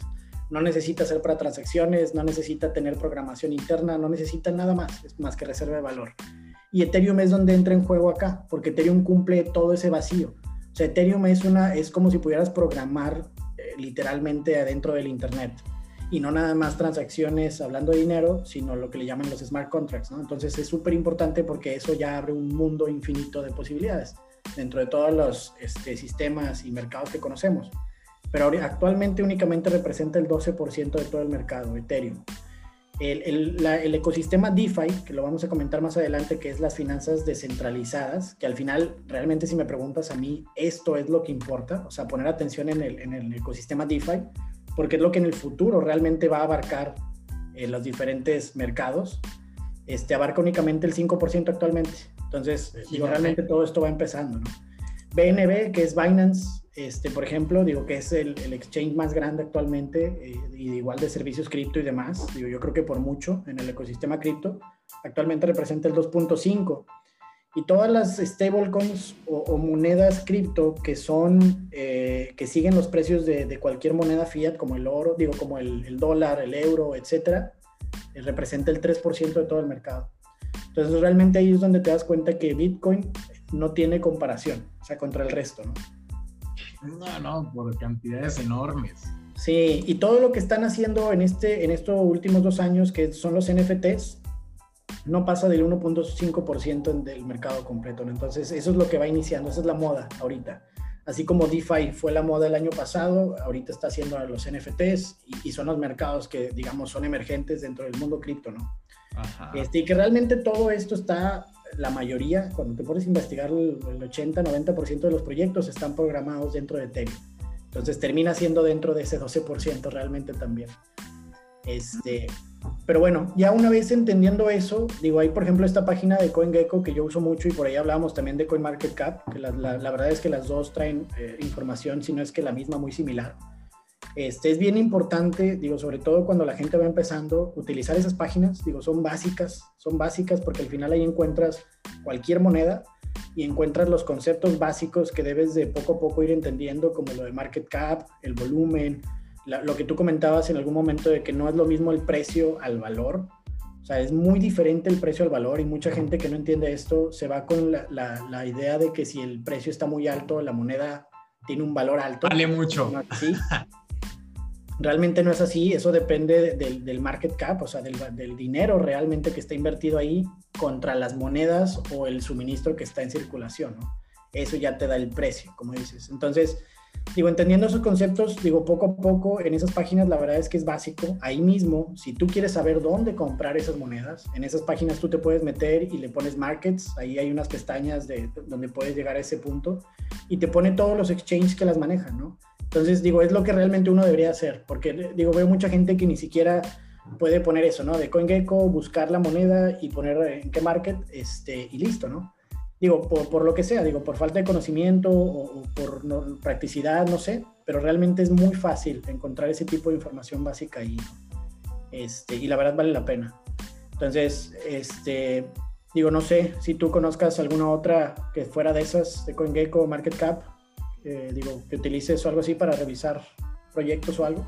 Mm, pues mira, es que te digo, no sé si tú te has dado cuenta, pero cada que empieza a ver este tipo de tendencias y todo, en las páginas te van poniendo el, el, botoncito donde te aparecen todas esas. Antes solo eran DeFis, te aparecían los DEX, ahora te aparecen los NFTs. Y, o sea, y dependiendo de lo que esté en el momento, porque obviamente de hecho, yo me sorprendí ¿eh? cuando había muchas monedas que yo le puse, a ver, vamos a ver NFTs. Y me voy dando cuenta de que una moneda que yo seguía hace tiempo es un o cuenta como NFT y yo, mira, no sabía esto. Entonces, pues son cosas que van apareciendo, van quitando, dependiendo cómo esté, pues el interés más que nada. Sí, no, pero así como dices, es bueno empezar a utilizar esas páginas porque tú mismo, así como dijiste ahorita, te vas dando cuenta, te vas encajando, o sea, de que existen, digo, literalmente existen creo que 6.600 este, de criptomonedas, criptoactivos y entre demás, tokens y todo. No más, como 8000, ¿eh? Lo estaba viendo ayer. La verdad es que es difícil. Volvemos al tema de que hay mucho ruido. Entonces, cuando, cuando encuentras este tipo de páginas que te diversifican los proyectos, así como tú dices, por DEXs, que son los exchanges, este, descentralizados, por ejemplo, los proyectos DeFi, lo que es NFTs, todo eso, te ayuda un poquito a organizar las ideas en tu cabeza poco a poco. Claro. Entonces, es, por eso es bueno utilizarlas también. Digo, ahí puedes ver un montón de información, comparar las gráficas contra Ethereum, que también eso es otra cosa que dicen mucho, ¿no? Este, por ejemplo, cómo saber si es bueno invertir en otro proyecto contra Bitcoin. Bueno, en ese tipo de plataformas como MarketCap, CoinMarketCap, este, puedes comprar una X moneda contra la gráfica este, sobrepuesta de Bitcoin Ah, ver, si realmente tiene un valor. Digo, porque si, si está abajo de Bitcoin, volvemos al tema de no te la compliques, invierte en Bitcoin. Pero si son proyectos que tienen crecimientos más que Bitcoin, significa que, digo, y eso es porque van naciendo, o sea, porque tienen un market cap pequeño y obviamente los porcentajes, digo, tienen esa posibilidad de crecer. Pero esa es la, vamos, una de las posibilidades que tienes en esas páginas, ¿no? De comparar contra Bitcoin, contra Ethereum y ver si realmente vale la pena como, un, como proyecto. Hablando de los 6.600 que existen, ¿no? Este, pero esas, todas esas páginas son muy, muy buenas, ¿no? Y volvemos al tema de, de, que es bien importante entender de dónde, dónde buscar esa información básica y no depender de estos eh, grupos que decimos ahorita de, de, que van a hacer algún pump de alguna moneda o algo, estos de pump and dump y demás. Este, digo, porque por ejemplo cuando hablamos de DeFi, hay una, hay una plataforma que se llama DeFi Pulse, donde ahí este, tú puedes ver igual todos los proyectos DeFi, los diferentes market cap que tienen, o sea, qué tan grandes son. Este, puedes igual verificar el, volumen, las transacciones, este, las páginas, ahí mismo te dan todos los links a las páginas de cada una. Entonces, de alguna manera, ese tipo de páginas también puedes ver el crecimiento, o sea, porque te pueden decir la noticia de que DeFi ya se murió, de que va a caer, no sé qué, pero pues realmente te metes a esa página y si ves que los gráficos van subiendo, pues dices, no sé de qué hablan, ¿no? No sé de qué están hablando. Entonces, a eso me refiero, con que hay formas de verificar ese tipo de cosas para que no nada más nos quedemos con la noticia, ¿no? Totalmente este, de acuerdo. Sí, digo, pero eso, fuera de eso, eh, ¿qué más pudiéramos comentar? Digo, al final eh, todo esto es lo que le da valor a Bitcoin. Digo, ya lo comentamos por ahorita. Digo, hay, hay páginas donde puedes revisar información básica de Bitcoin y hablamos básica de lo que es el hash, el hash rate, lo que comentaste en algún momento de, de cómo puedes verificar eh, el, el, impacto que están teniendo la minería o el hash, o sea, si está creciendo, si está bajando. Este, todo eso lo puedes verificar en, en, las, en algunas páginas que ahorita comentamos. Digo, también el tema de las transacciones, el nivel de transacciones que se está haciendo, o sea, hablando de carteras, el nivel de usuarios, todo eso se puede verificar. Digo, hay una página que se llama Glassnode, que la verdad es muy buena, glassnode.com, este, que es pura información que le llaman on-chain, o sea, de la cadena directa. Exacto. Donde te hablan de las transacciones, de las carteras, de los últimos movimientos que hubo, etcétera. Este, el problema es que cuesta. Digo, al final, pues obviamente es una, es una página que da ese servicio. Este, pero hay, hay, ciertas gráficas que son gratis. Ahí te lo ponen como por membresías, ¿no? Hay unas X gráficas gratis, otras que ya tienen un valor X y otras que ya cuestan una membresía mensual y demás. Entonces, la verdad es que para, para los que vamos empezando con las gráficas básicas es suficiente. No es que tengas no, que... Es, sí, exacto. O sea, te vas al CoinGeek o CoinMarketCap, te vas a sí. la moneda, te vas a Explorer y listo. Ahí tienes sí, tu blockchain, sí, tu hash, sus carteras activas, últimos movimientos, todo. Exacto. Pero vale la pena porque ahí sí en Glassnode entran al detalle de un montón de cosas que ni te imaginas. O sea, hablando de los movimientos de exchange, de los movimientos ya específicos de, de ciertas carteras, de ciertos niveles. Vamos, hay mucha información. Digo, y alguna, en algún podcast lo pudiéramos comentar o algo, entrar a la página y empezar ahí a navegar un poquito. Pero claro. digo, es un mundo, es un mundo de datos. Y ahí es donde, donde como tú dices, digo, la verdad, vale la pena que se inscriban, o sea, que se, que se metan a la página, que hagan la cuenta y todo, porque les llega un newsletter cada semana, por ejemplo, una, este, como si fuera un periódico, ¿no? Entonces, ahí ellos mismos te explican cómo analizar varias, varias de las gráficas. Luego por ahí te paso un ejemplo, igual te paso una liga de los últimos que me llegaron, este, pero te explican todo esto de información este, on-chain, que la verdad es, eh, digo, es muy importante, porque vuelves al tema de que ya te quitas el ruido de las noticias, o sea, ya no necesitas escuchar una noticia de que Bitcoin cayó 40% y se va a morir y todo esto, porque entras a ver estos gráficos y te das cuenta que al contrario, todo lo demás está subiendo, o sea, es momentáneo, ¿no? Es, digamos, a corto plazo. Entonces, este, y ya cuando ves una reversa en ese tipo de gráficos, pues bueno, ya hay que tomarlo en cuenta. Ah, lo, ahora sí, que ya, esté. ya tomamos en serio todo. Sí, exacto, pero al final es importante saber de dónde viene y, y que existe la posibilidad de verificarlo, ¿no? Este, ah, digo, hay otras, hay otra que uso mucho, por ejemplo, que se llama lookintobitcoin.com, que la verdad vienen la, las gráficas más básicas, macro, que, que puedas necesitar. Digo, te analizan de, de, muchas diferentes formas, este, hablando de igual de red, de comportamiento, del hodl que le llaman, que es el, la descripción esta de las personas que compran y no venden. Digo, también eso es bien importante. Sí, digo, somos partícipes de, esa, de esas estadísticas, quiero pensar pero al final es, el, el, punto es que toda esa información la puedes ver ahí, ¿no? Y es, es, muy, muy buena. La verdad es que hay mucha, mucha información ahí. Digo, yo, por ejemplo, estoy siguiendo mucho un indicador ahorita que de hecho no tarda en dar un indicador de, de, de venta y hablando de, de, forma momentánea, o sea, hablando de, periodo corto, pero que se llama el P-Cycle. Este, y te, te, pone un análisis ahí de, dos eh, EMAs diferentes, que son las de los, los, el Moving Average, ¿cómo le llamas en español? El, a las EMAs, mejor ahorita. Pues hemos. Pues sí, los movimientos exponenciales. Digo, ah, al final este, te pone una relación de, de un X parámetro de, de, movimientos exponenciales, que son las EMAs, donde casualmente marca los puntos perfectos de venta de en toda la historia, ¿no? Entonces, y ese está en Looking to Bitcoin.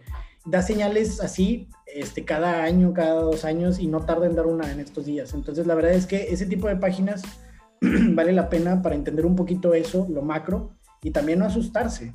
O sea, para también entender en qué parte del ciclo estás y volvemos al tema de, la, de, de, educarte y no nada más comprar cuando el precio está muy alto y si se desploma vender por miedo y demás, ¿no? Claro, y, y, y ahorita que dices todo eso, eh, me acordé del, del temario que teníamos y pues mira, creo que queda perfecto con decir, oye, yo estoy viendo las noticias, mira lo que me están diciendo, eh, veo estas fuentes de información, me reenviaron lo otro, que se puede crear un ambiente tóxico en el mundo cripto. Yo te decía, pero ¿cómo, ¿cómo, es tóxico? Entonces, sería bueno que les platicaras un poco de cómo se hace eso. Sí, sí, digo, yo, yo, lo he visto mucho porque digo, entre la, obviamente hay muchas comunidades y eso es normal, o sea, al final los humanos por naturaleza somos, no sé si la palabra correcta es tribales, pero normalmente hacemos tribus, este, y es normal, o sea, no tiene nada de malo, digo, eso es parte de lo que somos como naturaleza, ¿no? Pero el problema es cuando empieza a haber este choque de ideas y hablamos, y lo ves en cualquier lado, ¿eh? lo ves en fútbol, lo ves en gobierno, lo ves en política, lo ves en religión, o sea, al final así somos. Entonces, el problema es cuando esto lo trasladas a cripto este, y que hay personas que les llaman los Bitcoin maximalistas, por ejemplo, que al final ellos dicen Bitcoin es lo único que sirve y todos los demás proyectos nada más son un lastre. Claro. O sea, hablando de que, por ejemplo, hay mucha gente que defiende y dice, es que esos 1.9 trillones de dólares que están en el, en el ecosistema cripto deberían de estar en Bitcoin y no en todo lo demás. Y la verdad es que no, o sea, la verdad es que es, es parte del ecosistema, ¿no? Y eso es como que luego la gente no, no entiende. O sea, Bitcoin, digo, la verdad es que debería ser para todos, o sea, la verdad es que debería ser algo que todo mundo debería tener porque es, es una reserva de valor. Este, pero por ejemplo entran todas estas monedas diferentes que ya hablamos ahorita, Ethereum, Binance, este, Ripple, Bitcoin Cash, las que quieras mencionar. Todas están buscando este, cumplir una función ya sea práctica, no práctica, experimento, lo que sea, pero todas están buscando cubrir una, algo diferente de lo de Bitcoin. Y eso también es importante, porque si a Bitcoin le quisieras poner un millón de cosas adicionales, se pierde el sentido de lo que es Bitcoin. O sea, por eso es importante Bitcoin, no, no lo muevan, no le quiten, es perfecto como está, no necesitas desbalancearlo de ninguna manera, experimenta con todas las otras monedas que quieras. Y, y aparte ponte a pensar, ¿cuántas personas no ingresaron al mundo cripto por otros proyectos de blockchain o, lo que tú quieras, y después terminaron conociendo Bitcoin y le inyectaron, o sea, personas que por ser partícipes de un protocolo en Ethereum, eh, por hacer pagos, envíos de remesas con Ripple, o sea, gente que involuntariamente se acercó al mundo cripto sin saber que ahí estaba Bitcoin o sin quererlo entender y utilizando otras criptos, que luego a fin de cuentas conocen Bitcoin y quizás ya empiecen a comprar algo. Es que es, es, es, es, un, es un imán. O sea, la verdad es que en el mundo cripto, digo, eh, cualquier proyecto al que llegues, Bitcoin te va a jalar en algún porcentaje. O sea, y debería de ser. La verdad es parte fundamental de cualquier portafolio cripto, ¿no? Porque te da también te da mucha estabilidad. Este, y es mucho más improbable, volvemos a lo mismo de que qué tan probable es que Bitcoin se vaya a cero. Bueno, lo que hablamos es poco probable, pero otras monedas sí son probablemente, o sea, sí hay una probabilidad mucho más alta de que se pudieran ir a cero, ¿no? Y ahí es donde entra el riesgo. Por eso es importante siempre mantener algo en Bitcoin, en Ethereum, que son de esos proyectos que no se van a desaparecer por ninguna razón, ¿no? Exacto. Este, pero bueno, digo, al final todo eso, la verdad es que sí es, es básico. Y esto, digo, genera este tribalismo o estas tribus en donde luego la gente hace ese, tiene ese choque de ideas y no permite el desarrollo de todo esto que al final nutre. O sea, todos estos otros proyectos que al final van complementando alguna otra necesidad. Que eso también luego no lo entendemos, ¿no? Digo, pensamos que porque a mí no me sirve, ya no sirve. Y realmente, digo, eso es algo muy egocéntrico, ¿no? En el sentido de que hay proyectos para todo tipo de cosas y para todo tipo de personas. Siempre y cuando cumplan con una función real, claro, claro, real, será un proyecto funcional. Claro. Y ahí es donde entra la meritocracia y eso el mercado solito se va a ajustar. Digo, ahorita hay mucho ruido, pero ya cuando esto se empiece a, disipar, digo, todo se va a ir de, de alguna manera aclarando y las y lo estamos viendo, las empresas que ahorita ya están en el top 10 son muy diferentes a las que estaban en el top 10 hace dos, tres años, ¿no? Sí, claro. Entonces, y ahorita te das cuenta que los proyectos buenos y a futuro son los proyectos descentralizados, son los proyectos que, que, son ecosistemas, este, son los proyectos que bla, bla, bla, que en algún momento lo tocaremos más a fondo, ¿no? Que los NFTs, por ejemplo, entran a, a cubrir una función muy diferente. Entonces, de que van a tener un impacto, van a tener un impacto, pero que me digan alguien de que un NFT va a ser más grande que Ethereum, híjole, pues no. O sea, la verdad es que no, ¿no? Porque para empezar, los NFTs, por ejemplo, están la mayoría creados en Ethereum. Todos creados en Ethereum. Entonces, ese tipo de cosas hay que entenderlas para entender un poquito también cómo diversificar una buena inversión al final, ¿no? Este, sí, digo, pero fuera de eso, digo, al final todo esto, bueno, ya lo comentamos, el, cómo se determina el valor de Bitcoin, digo, la información macro, micro, la geopolítica, que al final eso es bien importante porque de alguna manera también tiene un impacto y ya estamos viendo que no es un impacto negativo por todo lo que estamos hablando de la minería, del tema sustentable, del tema de las regulaciones, este, y pues bueno, desarrollos, eh, ¿qué más podemos comentar? Uh, pues mira, ve, creo que chécate, le hemos puesto a los básicos, a los riesgos, mm, analizar criptos, o sea, como también entender la información, ya hemos dado las páginas, la adaptación general de la industria, por supuesto, los propios bancos, gobiernos, cómo empiezan a darse. Fíjate, hay un, hay un concepto y que también yo me tardé y veo que mucha gente no, no, no entiende y realmente es difícil, realmente es difícil entender las proporciones de los mercados. Y hablamos de cómo, o sea, nadie entiende realmente el impacto en el, que Bitcoin haya llegado a un trillón de dólares tan rápido. O sea, no hay ningún activo en la historia de la humanidad que haya llegado a un trillón de dólares en 12 años. ¿Y a qué me refiero? Que para empezar hay pocos activos que tengan, que valgan arriba de un trillón. Y cuando hablas de los pocos que existen, que son como Apple, Amazon, Google, etcétera, llegaron en 20, 30 años. Entonces, estás hablando Microsoft, por ejemplo, que también es de las grandes, etcétera. Pero bueno, el punto es, o sea, realmente no, no se entiende el, el, que, el que tiene un impacto mucho más rápido que cualquier otra industria hasta el día de hoy. Y, y, sin, y sin mercadotecnia, sin CEO, sin alguien que esté haciendo propaganda. O sea, ahí es donde te das cuenta. Ahí es donde te das cuenta que algo que se maneja solo es mucho más eficiente por donde lo quieras ver que cualquier empresa, mercado y demás. Entonces, bueno, ya cuando hablas de que estamos hablando de que Bitcoin vale un trillón y de que el mercado cripto está en casi dos trillones, digo, y por ahí lo comentábamos alguna vez, este, el mercado del petróleo completo, todo el mercado del petróleo no, no, es, no vale más de 4 trillones, creo que es 3 punto y algo, 3.5, no sé. Entonces, cuando te pones a pensar que todas las guerras en el mundo actuales o muchas de las guerras son por recursos, este, y entiendes que estás hablando de esa proporción de dinero, cuando ya Bitcoin, cuando ya todas las compañías tech ya valen más juntas que eso. Entonces es donde entiendes que realmente el mundo está migrando, eh, eh, digo, y por eso se hablaba de que ahorita las guerras o anteriormente las guerras eran por recursos, tierra, etcétera. Digo, ¿qué va, ¿cuáles van a ser las guerras del futuro? Y, y, cuando te pones a pensar en eso es la tecnología. O sea, no hay nada más que la tecnología. Cuando ya hablas de que los recursos terminan siendo algo más controlable porque estás hablando de, recursos sustentables, de un millón de cosas diferentes, donde el oro ya realmente no es necesario porque tienes Bitcoin, donde, vamos, hay muchas otras cosas que de alguna manera se van a ir eh, cambiando la atención o cambiando la importancia de los mercados, ¿no? Y ahí es donde entra Bitcoin como tecnología.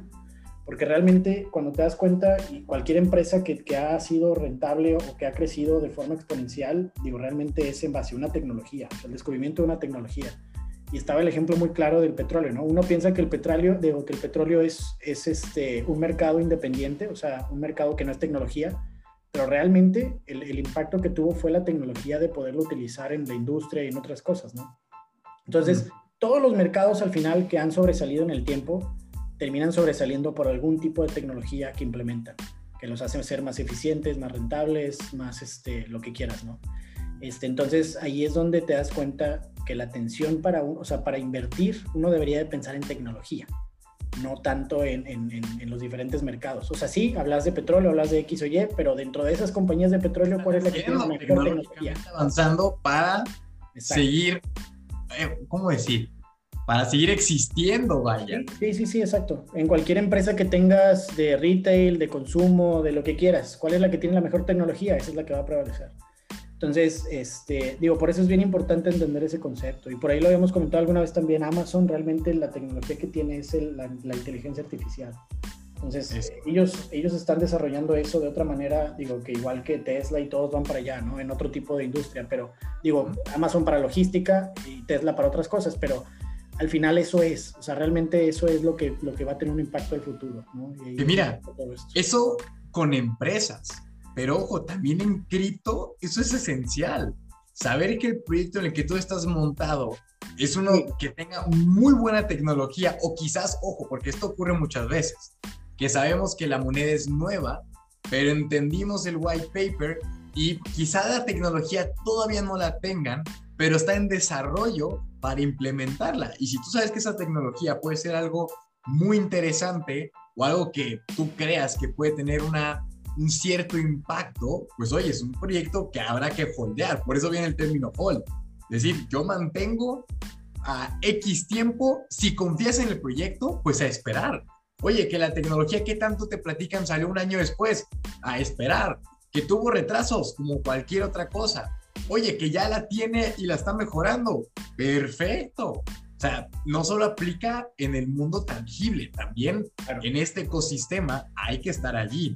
Y oye, ya para ir, digamos, eh, cerrando esta parte, hay que hablar de los últimos puntos que también son muy interesantes, que tiene que ver con el tema de staking, de pools, de yield farming, eh, las plataformas y todo eso, que ya es como uh, algo súper interesante que digo, una vez entendiendo todo lo que acabamos de platicar, pues lo que falta es decidir qué quieres hacer. Sí, claro, y la verdad es que sí hay un mundo de posibilidades, ¿no? Porque ahí son conceptos que hemos, o que se va a escuchar mucho cuando entras a este ecosistema cripto, que es por ejemplo el de las stablecoins, que es un stablecoin que al final no es nada más que la versión cripto del dólar o la versión cripto de una X moneda fiat. Entonces, ¿eso qué, qué beneficio tiene? Y lo vemos ahora es que todas las transacciones son muy rápidas, muy eficientes, mucho más económicas. No es lo mismo que quieras hacer trade de Bitcoin a dólar a, Bitcoin a una stablecoin de dólar. Digo, porque te cobran menos comisión, porque es más seguro, porque X y ya hay un montón de cosas de beneficio, ¿no? Entonces, realmente sí tiene un impacto de, muy bueno para el tema trading, para el tema exchange, para el tema de, de, de ese intercambio entre monedas, porque al final es el punto central.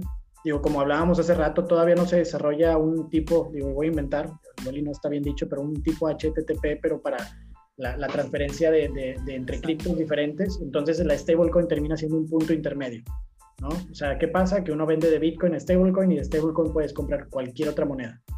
Entonces tiene esa versatilidad, a diferencia de, de algunas monedas que no se pueden intercambiar entre ellas, ¿no? Entonces está cumpliendo esa función. Y los bancos ahorita, por ejemplo, eh, es lo que están compitiendo. O sea, cuando hablamos de una adaptación en los bancos, por ejemplo, realmente eso es. O sea, el tema de, que los bancos están más bien investigando cómo hacer sus propios stablecoins, que ellos ahorita le llaman CBDCs, que es el, Digital Bank, eh, no, el Central Bank Digital Currency, que es el, vamos, su moneda digital tal cual. Este, y eso es lo interesante realmente para ellos. Digo, no se están fijando en cripto, no se están fijando en Bitcoin, no se están fijando en eso, se están fijando en las stablecoins porque al final ese es el único riesgo para ellos, que una empresa puede imprimir los dólares que quiere en cripto, eso no suena nada atractivo para alguien que quiere controlar esto, ¿no? Entonces, por ahí va el tema del control y el tema de las stablecoins. Este, y bueno, otros conceptos que se escuchan mucho es el, el término este del ICO, que es el ICO y el IPO, ¿no? Que el IPO es un public offering que le llaman en inglés, que es este cuando una empresa, una fintech, una empresa X sale al mercado. Claro. Entonces, eh, para cumplir esas, esas características, digo, se tiene que contar una X cantidad de capital, unas X este, características y demás, ¿no? Está muy regulado, pues. Y el tema de las ICO, que son las este, Initial Coin Offering, es, es lo mismo, pero en la versión cripto. Digo, tiene muchos beneficios a diferencia del IPO en el sentido de que hay mucho más liquidez y eso es algo que yo no había entendido como concepto, pero es, es básico porque al final, y, lo mismo con, la, con las monedas cripto, que tú las puedes comprar en la, en la divisibilidad que quieras, o sea, punto, punto, cero, cero, cero, cero, uno si quieres. Entonces, eso eh, facilita muchas cosas en transacciones y para la gente. Entonces, un ICO tiene ese beneficio a comparación de un IPO, por ejemplo. Este, y también la liquidez que no, no tiene tanto requisito o no necesitas juntar tanto capital para meterlo al sistema. Pero como es un sistema abierto, realmente más bien es que tú quieras que estés listo como empresa y que lo hagas, ¿no? Que tengas un producto y te des este, a conocer y lo hagas. Entonces, también tienes esa, toda esa facilidad de que puedes empezar el crowdfunding desde un monto mucho más pequeño. Este, y eso realmente el riesgo es para la persona, para la persona que va a invertir, no para ti. O sea, este, pero vamos, también eso va a revolucionar mucho el cómo las empresas hacen crowdfunding, cómo las empresas este, salen a los mercados, etcétera, etcétera, ¿no? Este, que también puede, o va a revolucionar muchas cosas en el futuro. Y bueno, la diferencia entre lo que es lo centralizado y lo descentralizado, ¿no? Que se escucha mucho el DeFi y el CeFi, que es este, las finanzas descentralizadas y las finanzas centralizadas. Un ejemplo muy claro es, por ejemplo, Binance. Binance termina siendo una, un exchange centralizado que da un servicio. Este, y, por ejemplo, un Ethereum termina, bueno, eh, realmente Ethereum no es el ejemplo. Hay, otros, hay otras plataformas que hacen eh, servicios de finanzas.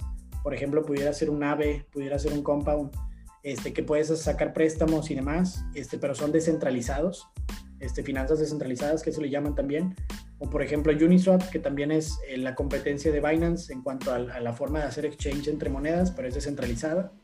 Entonces, no tienes un CEO, no tienes alguien que esté detrás, no tienes una, un grupo de personas que esté recibiendo una nómina y demás, y eso es lo que al final lo hace interesante. ¿Cómo hacen eso? Pues son smart contracts basados en Ethereum. Y, es que tiene, tiene mucho sentido, porque dicen, y entonces, ¿quién programa, quién actualiza, quién hace? Y realmente es, la comunidad. O sea, eso es lo increíble. Es la comunidad de gente que literalmente está ahí adentro. Y que, digo, es eso. O sea, realmente no es que estén recibiendo un pago, ¿no? Digo, y eso como que está difícil de entender. Pero ya cuando las personas realmente aportan y hacen ese tipo de, beneficios a, a, los ecosistemas, es donde, donde se vuelve algo interesante. Digo, porque, yo no sé si Uniswap tiene eh, gobernanza, o sea, un token de gobernanza. Con, ¿Sí? Ah, pues ya con eso. está. Sí, exacto. Al final el mismo token hace que las personas se involucren, ¿no? Y que no necesites un producto y demás, un CEO que esté jalando y arreando y demás. Digo, es el mismo, vamos, es, es solo. Es, es, difícil de entender realmente, pero, pero eso es, ¿no? Entonces, al final ahorita lo que está prevaleciendo son todos los proyectos DeFi y eso es a lo que me refería con que cuando ves la diferencia de ahorita, hace dos años, el, top 20 o el top 30 en CoinMarketCap es muy diferente. Y los proyectos que están llegando ahorita a la, a la parte alta son los proyectos descentralizados, que por ahí lo comentaste ahorita, Cardano. Cardano está para quedarse, o sea, la verdad, digo, descentralizado, está entendiendo... y este también ya tiene rato, ¿eh?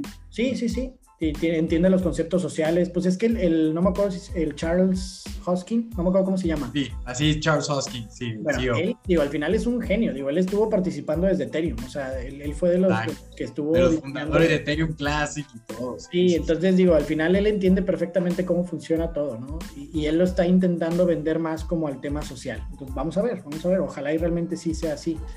Este, pero bueno, digo, cada, cada país y cada región está viendo el tema de las stablecoins.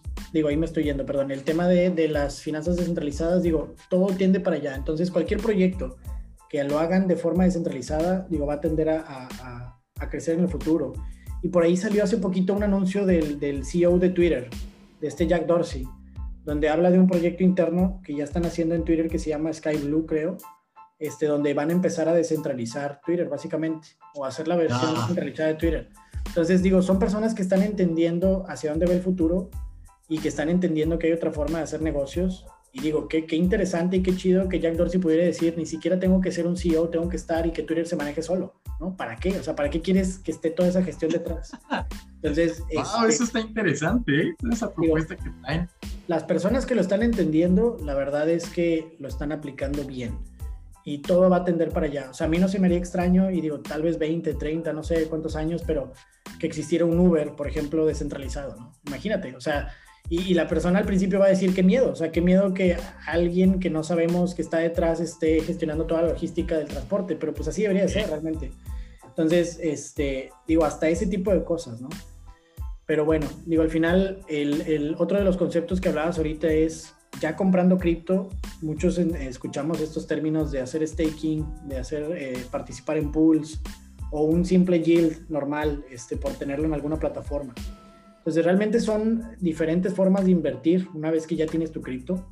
Y esa es otra de las facilidades que tienen las criptomonedas y que no tiene una acción. O sea, porque una acción normal no puedes hacer un staking, no puedes entrar a un pool, este, y normalmente no existen funciones que te den yields, que le llaman rendimientos al final, ¿no? la, Entonces, esa es otra versatilidad de las cripto. ¿Qué quiere decir? Que, por ejemplo, como Cardano y como otros este, proyectos, lo que buscan es hacer staking para que las monedas, o sea, el, ecosistema funcione en base a, los, a las personas que están haciendo stake en el, en el, en el blockchain. Digo, está un poquito difícil entender el concepto, pero por eso, por eso es que Ethereum está cambiando de Proof of Work a Proof of Stake. porque al final lo que buscan es que las personas, con el simple hecho de tener la moneda dentro del sistema y, mantener esta como eh, estabilidad dentro del ecosistema, funcionen como partícipes de, la validación de transacciones. Entonces, todo eso es bien interesante, la verdad, porque son diferentes formas de, hacer un approach, ¿no? Al, forma de diseñarlos. Pero bueno, el staking el staking tiene ese beneficio, que como hay, muchos de ellos este, que puedes hacer esa, que tienen esa funcionalidad y que te dan rendimientos aparte de lo que crezca la moneda. Entonces, si tú o, si una persona X está apostando un proyecto a largo plazo, estás hablando de que, como decías ahorita, ¿no? Yo voy a invertir a dos, tres años porque sé que es un proyecto que tiene futuro y demás. Entonces, ¿qué te, ¿qué te quita de hacer staking? Si de todas formas vas a tener tu moneda parada en algún lugar. Nada, y hasta si recibo más, dos, tres moneditas más de las que ya tenía, pues Exacto. Exacto. Entonces, eso es como que la gente todavía no entiende porque dice, o sea, pues ¿por qué no todo el mundo lo hace? Pues sí, ¿por qué no todo el mundo lo hace? O sea, es así de sencillo, ¿no? Yo te digo por qué. Porque si ven que sube un 40%, quieren vender. Exacto. Y vienen por la especulación. Cuando pueden ellos esperar dos años y quizás ese 40% se convirtió en un 360%. Más lo que te dio el staking. Más lo del staking, exacto. Sí, exacto. Entonces, cuando entiendes eso y cuando tu postura es esa, a largo plazo, la verdad es que este, el hacer staking, dependiendo del proyecto, es muy bueno. Y obviamente depende del proyecto, cuánto te dan, etcétera, las restricciones que tienen, 30, 60, etcétera, de días, ¿no? Y los pools, la diferencia es que tú eres partícipe de la liquidez. O sea, ¿qué, qué cambia? Que en, el, en, en los pools o cuando participas en un pool, normalmente es para todos estos tipos de proyectos que hacen préstamos. O sea, una, imagínate un banco que en lugar de que él tenga los recursos para hacer los préstamos, la misma gente que hace el fondeo este, es partícipe de ese, de ese, pues sí, de ese fondeo, de ese pool que está para hacer los préstamos. Correcto. Entonces, por eso te dan un rendimiento, porque es como si tú fueras un inversionista realmente. O sea, imagínate que estás dando liquidez a un ecosistema. Proveyendo la liquidez, exactamente. Entonces, por eso también, eso pues realmente no existía, o, sea, o al menos yo no lo conocía como posibilidades fuera de cripto, ¿no? Entonces, este, el ser partícipe de, de, la liquidez de un ecosistema o de un proyecto, de un protocolo y que te den rendimientos. Entonces, también, igual que el staking, si no estás haciendo nada con tu moneda, con tus dólares, con tu algo, puedes participar en estos pools en muchas plataformas diferentes este, y sacar un rendimiento adicional. ¿no? Y el yield normal, digo, porque yo no hablo del yield farming, de la verdad eso no lo, eso no lo he hecho, no, no lo conozco al 100%, pero me imagino que es muy similar al staking, nada más que con diferentes eh, vertientes, pero hablando de un yield, o sea, de, una, de un rendimiento normal, este, yo pongo el ejemplo como las plataformas eh, como BlockFi, como Lend, como este Voyager, que te dan rendimientos por tener tu capital depositado ahí. Entonces, ese es diferente, porque por ejemplo BlockFi es lo que hace, ¿no? BlockFi te da rendimientos por tener tu capital este, depositado con ellos, que al final ellos obviamente lo utilizan para préstamos, para otras cosas, este, que es cómo funciona un banco, cómo funcionan todos estos eh, eh, servicios de, de, préstamos y demás, ¿no? Entonces, este, esa es la diferencia, ¿no? Que puedes hacer staking, puedes, hacer, puedes participar en pools, puedes participar simplemente por tener tu capital en una X plataforma. Ya, yo lo dije, el yield no lo, nunca me había quedado claro, pero a ver si lo agarré para entender la diferencia. Staking es simplemente congelar tus activos durante un determinado tiempo y recibir un interés. Mientras que el yield es pre, bueno, pues es que en teoría es casi lo mismo. Tú los depositas.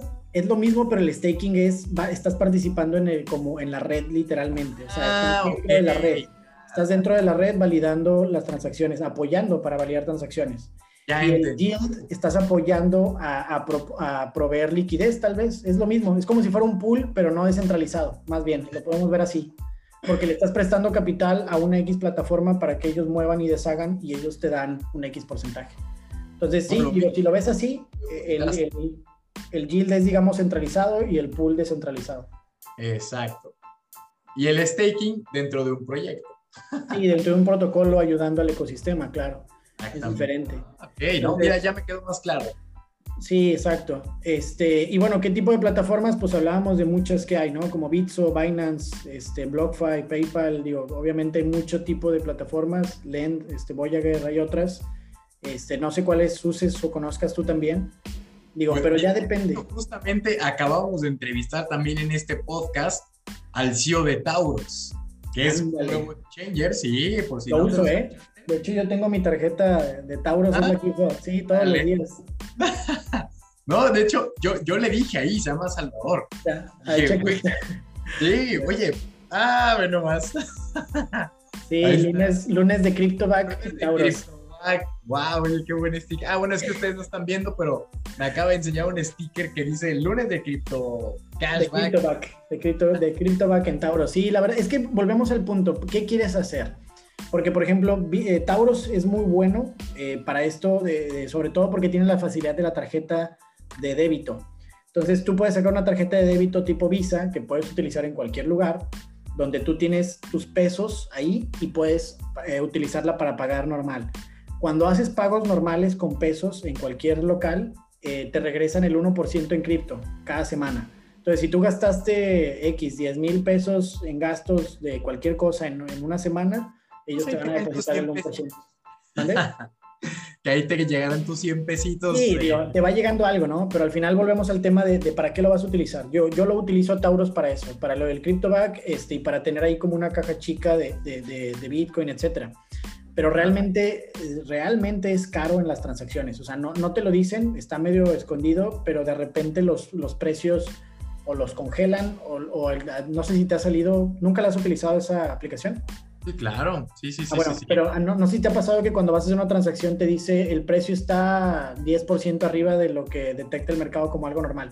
Digo, te dan un aviso, pero realmente si le das clic, haz de cuenta que te cobraron 10% de la transacción ¿no? y no te diste es cuenta. Es que, no, ya sé, tú estás, tú estás usando la aplicación como tal, pero te has metido de la compu al, al exchanger, o sea, al libro de órdenes.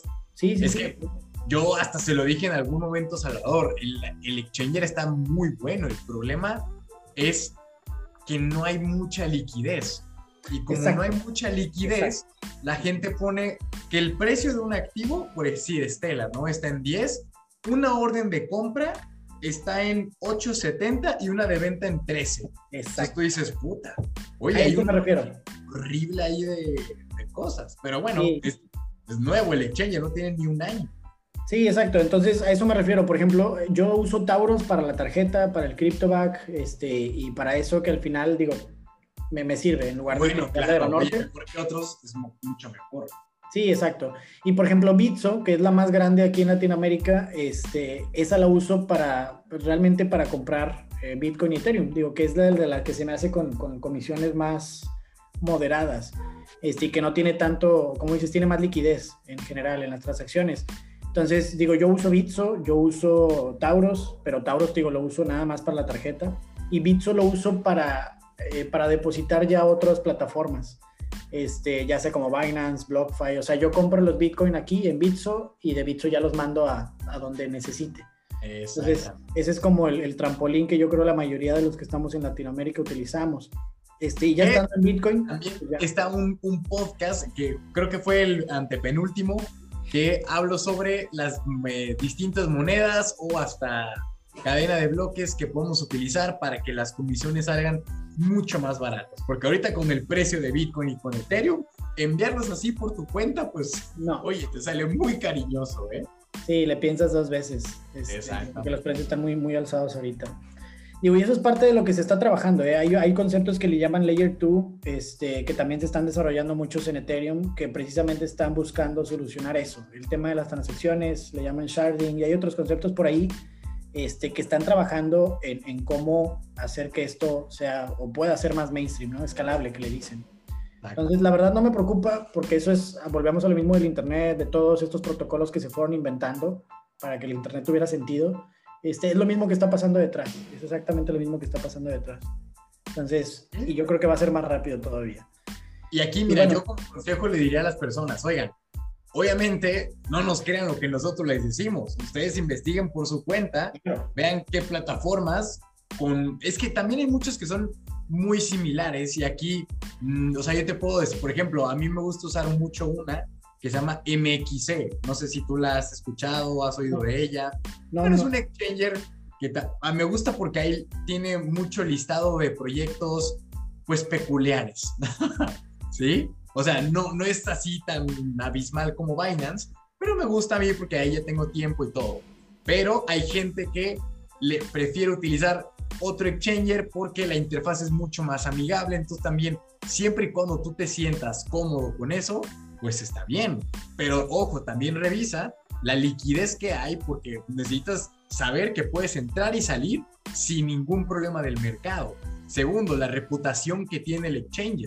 No vaya a ser que te guste la interfaz, pero resulta que digan, uy, no, aquí me bloquean retiros, yo hago depósitos y no me llegan, soporte no me contesta. O sea, tienes que ver que realmente en sus redes sociales hay una comunidad activa, que, porque oye, estamos hablando de que ya es tu dinero y que ahí pueden ser cantidades o muy pequeñas o muy grandes y hay que tener mucho cuidado con eso. Sí, totalmente de acuerdo. Yo, yo la verdad por eso normalmente busco las, o sea, no, no, procuro no experimentar tanto en exchanges y en plataformas. Digo, me voy normalmente a lo que es mainstream, digo, por lo mismo, para este, no correr tanto riesgo. Y aún así busco diversificar de todos modos entre diferentes plataformas para no depender de una. Este, digo, porque por ejemplo yo, yo sí uso mucho Bitso, mucho, uso mucho Binance y uso BlockFi y Bybit. Esas son las cuatro que uso. Ah, que mira, de hecho, perdón que te interrumpa. Ya me acordé, un, mira, yo le dije a Salvador, oye, el boom que tuvo realmente Tauros, porque si hubiera sido un exchanger normal, pues, pues es un exchanger normal, no, no generaría gran impacto, hay una competencia muy fuerte. Pero aquí resulta que sale la tarjeta de débito, la cual ya tenían planeado el otro exchanger, no la pudieron sacar y pues mira, le ganó y le comió el mercado como no tienes una idea. Y yo hablando con él, si tienen oportunidad, escúchenlo, decía unas cosas muy interesantes. Tenemos planeado dentro de la hoja de ruta de, del exchanger como tal, que ahí mismo tú puedas hacer staking, pueda haber pools, o sea, cosas que tú dices, ah, pero... Exacto, digo, no como vayas porque el chiste no es piratear, pero oye, tú dices, si tienes esa posibilidad de tenerlo y de retener, porque hay muchos exchangers que todo lo que te acabamos de platicar ya lo incorpora, entonces también es con el que tú le veas más practicidad, te sientas, eh, pues que le puedes sacar más provecho, ¿no? No nomás para hacer trading como tal, sino que ahí mismo tú sepas que es todo un parque de diversiones. Sí, y la verdad no tiene nada de malo y yo creo que ese término también es el tema de copiar un, producto, realmente no tiene nada de malo y volvemos al tema de que es un código abierto, por ejemplo, ¿no? Y eso es Bitcoin con, con la comparación de Bitcoin Cash, Litecoin, etcétera. Digo, no tiene nada de malo que lo copien. Si le pueden sacar una funcionalidad o algo diferente que Binance no está dando, ¿no? Por ejemplo. Digo, pero sí, digo, la verdad vale la pena, digo, y qué bueno que yo no sabía, digo, que Tauros tenía esas eh, proyecciones, digo, la verdad, qué chido. Bueno, la verdad. Porque hay mucho, el mercado apenas está, está creciendo y la información, o sea, toda la información, hay, hay mucho que hacer en, en, cuanto a eso, ¿no? Este, pero digo, Binance, yo igual como dices, lo uso para las monedas un poquito más extrañas o más de, que no las encuentras en, en, mercados como Bitso, como Tauros Ahí tengo un mercado de, ahí tengo todas las, las, altcoins que le llaman realmente. Este, todo mi portafolio de altcoins, eh, la mayoría lo tengo ahí en, Binance. Este, por lo mismo de que busco las monedas más raras. Y los Bitcoin y mis Ethereum, por ejemplo, mi estrategia personal es, eh, yo las mando a BlockFi. Este, digo, porque en BlockFi te dan un X, un porcentaje como yield, nada más por tenerlo ahí con ellos. Entonces, por ejemplo, creo que te dan como el 6% en, en Bitcoin y el 4% en Ethereum, algo así este, anual. Entonces realmente no es mucho, pero suma. Y si volvemos a que tu estrategia es a largo plazo, a X periodo de meses, pues realmente no, no tiene nada de malo tenerlos ahí. Digo, este, tampoco el chiste es buscar en exchanges raros eh, staking de un 70% anual, ¿verdad? Exacto, exacto. Y digo, BlockFi la verdad es que es la más grande, creo que ya ahora sí oficialmente es la más grande en Estados Unidos de este tipo de servicios y está para quedarse. Digo, realmente ves ahí los inversionistas y son los de Winklevoss, este, que también están ya muy metidos, eh, que son los dueños de Gemini y todo eso. Entonces, la verdad es que eh, se están haciendo mucha buena propaganda y se están uniendo con mucha gente influyente. Entonces, dentro de las plataformas, la verdad es que es de las más confiables. Este, y lo, lo, interesante de BlockFi es que ellos, ellos funcionan en base a préstamos, pero los préstamos es siempre con una colateral. Entonces, ¿qué quiere decir? Que eso también ya cambia eh, en los diferentes eh, plataformas, que por ejemplo tú para pedir 10 mil dólares tendrías que tener 20 mil dólares en la plataforma de BlockFi como colateral para que ellos te den ese préstamo. Entonces es como ellos se defienden realmente. Digo, y ya cuando te pones a pensarlo es, es muy sencillo el concepto, ¿no? El cómo ellos aseguran esa estabilidad en los préstamos y en el movimiento del recurso y demás es porque todo está sobrecolaterizado, que le dicen. Entonces, este, por ese lado está excelente. Y luego también estuve viendo una, una entrevista ahí con ellos de cómo, cómo, explicando ellos cómo operan. Y por ejemplo, lo que hacen es que el, lo que es Bitcoin y Ethereum, por ejemplo, lo que yo mando con ellos, lo que yo tengo con ellos, eso ellos no, no lo mueven. Eso ellos no lo operan. Lo que mueven son los dólares, las stablecoins. Entonces, ellos por tener el dinero ahí como dólar, este, te dan hasta el 9%, creo que de interés anual. Entonces, es muy bueno. Entonces, realmente lo interesante es eso. Mi estrategia, por ejemplo, es si llego a vender Bitcoin, Ethereum, los dejo en dólares, en stablecoin, en BlockFi. Y ya me dan 8 9% anual, por ejemplo. Entonces, de alguna manera busco digo, como voy a largo plazo y tener esa posibilidad de vender y eh, salir a dólares y, y, poderte mover, no sé si me explico. Y es flexible, o sea, no, no te limitan en los días, no, no, te limitan en de que 30, 60, 90 días, es flexible todo el tiempo. Entonces, justamente me acabo de meter ahorita, ¿eh? lo estoy viendo y está bueno. Sí, digo, la verdad es que está muy bien y puedes tener inclusive oro, que le llaman Pax Gold ahí. Este, es una cripto que sigue al oro, entonces puedes tener oro, Bitcoin, Litecoin, Link, Ethereum y creo que ya. Este, pues bueno, dólares, varias stablecoins. Entonces la verdad está muy amigable, este, muy sencilla. De hecho, te soy sincero, yo por ahí pedí un préstamo este, en BlockFi colaterizado en el que ya, por ejemplo, ahorita con lo que creció Ethereum y demás, pues con eso mismo pagas los intereses y listo, ¿no? Digo, no es algo que recomiende porque tienes que entender en qué momento entrar, la verdad. O sea, no, es nada más de, agarrar el préstamo ya a lo, a lo, Digo, sí tienes que investigar mucho en qué momento y todo. Digo, por ejemplo, ahorita no, no les recomendaría hacerlo ahorita en este momento. Este, pero en el momento que yo lo hice, sí, la verdad es que agarré una buena bajada, vi que ya todos los indicadores iban para arriba, y me apalanqué un poquito con eso, ¿no? Y la verdad es que apalancar es un decir, porque es un porcentaje pequeño de lo que yo tengo invertido con ellos. Entonces, no termina siendo de tanto riesgo, porque es dinero que ya tienes. Entonces, no te estás de alguna forma sobreexponiendo de más. Correcto. Este, entonces, bueno, eso se me hace muy interesante. Y, por ejemplo, en Binance, en Binance ahí sí hago staking. Eh, en, en, Binance ahí yo hago varios stakings con varias monedas, este, que eso de alguna manera ellos lo, lo este, canalizan a esto que ya habíamos comentado de cómo funciona el staking y te dan rendimientos muy buenos, digo, rendimientos desde el 4 o 5% hasta el 20, 30%, ¿no? En algunos, en pocos, pero sí existen como, como, como staking. Y ya como pool, lo único que tengo de exposición como pools es lo, de, lo del CakeSwap, este, que por ahí también estoy participando en alguna liquidez con los de Cake, este, la moneda esta, el PancakeSwap. Swap y es lo único, es lo único que estoy haciendo de, participar en algún pool. Este, pero sí intento de alguna manera utilizar los diferentes este, herramientas que tenemos, ¿no? Para, para, para, sacarle un poquito más de provecho. Y en plataformas, nada más hay otras dos que uso para monedas muy específicas. Este, una de ellas se llama Liquid. Liquid es un exchange. Ah, claro, popular. De hecho, en el ejemplo cuando yo estaba diciendo MXC y otro similar, yo estaba pensando en Liquid, porque Liquid es muy bonito para la gente, la aplicación, los colorcitos azules, todo eso, y está muy regulada, entonces... Sí, sí, sí, y la verdad es que encuentras monedas raras, digo, entonces cuando hay proyectos que no encuentras en ningún lado, este, que me he metido ahí y que sí los veo, entonces por eso tengo ahí dos o tres monedas muy, muy específicas, este, y hay otra que se llama Gates.io también. Exacto. Ahí tengo, también compré unas de Superfarm, que son también unos ecosistemas para NFTs, ¿no? Entonces que no lo encontraba en ningún otro lado y hasta que me metí ahí lo encontré. Este, ah. Pero bueno, digo, por eso digo, depende mucho de qué busques y a qué nivel, qué tipo de plataformas. Pero para las personas que van iniciando, realmente con Bits o con Tauros es más que suficiente.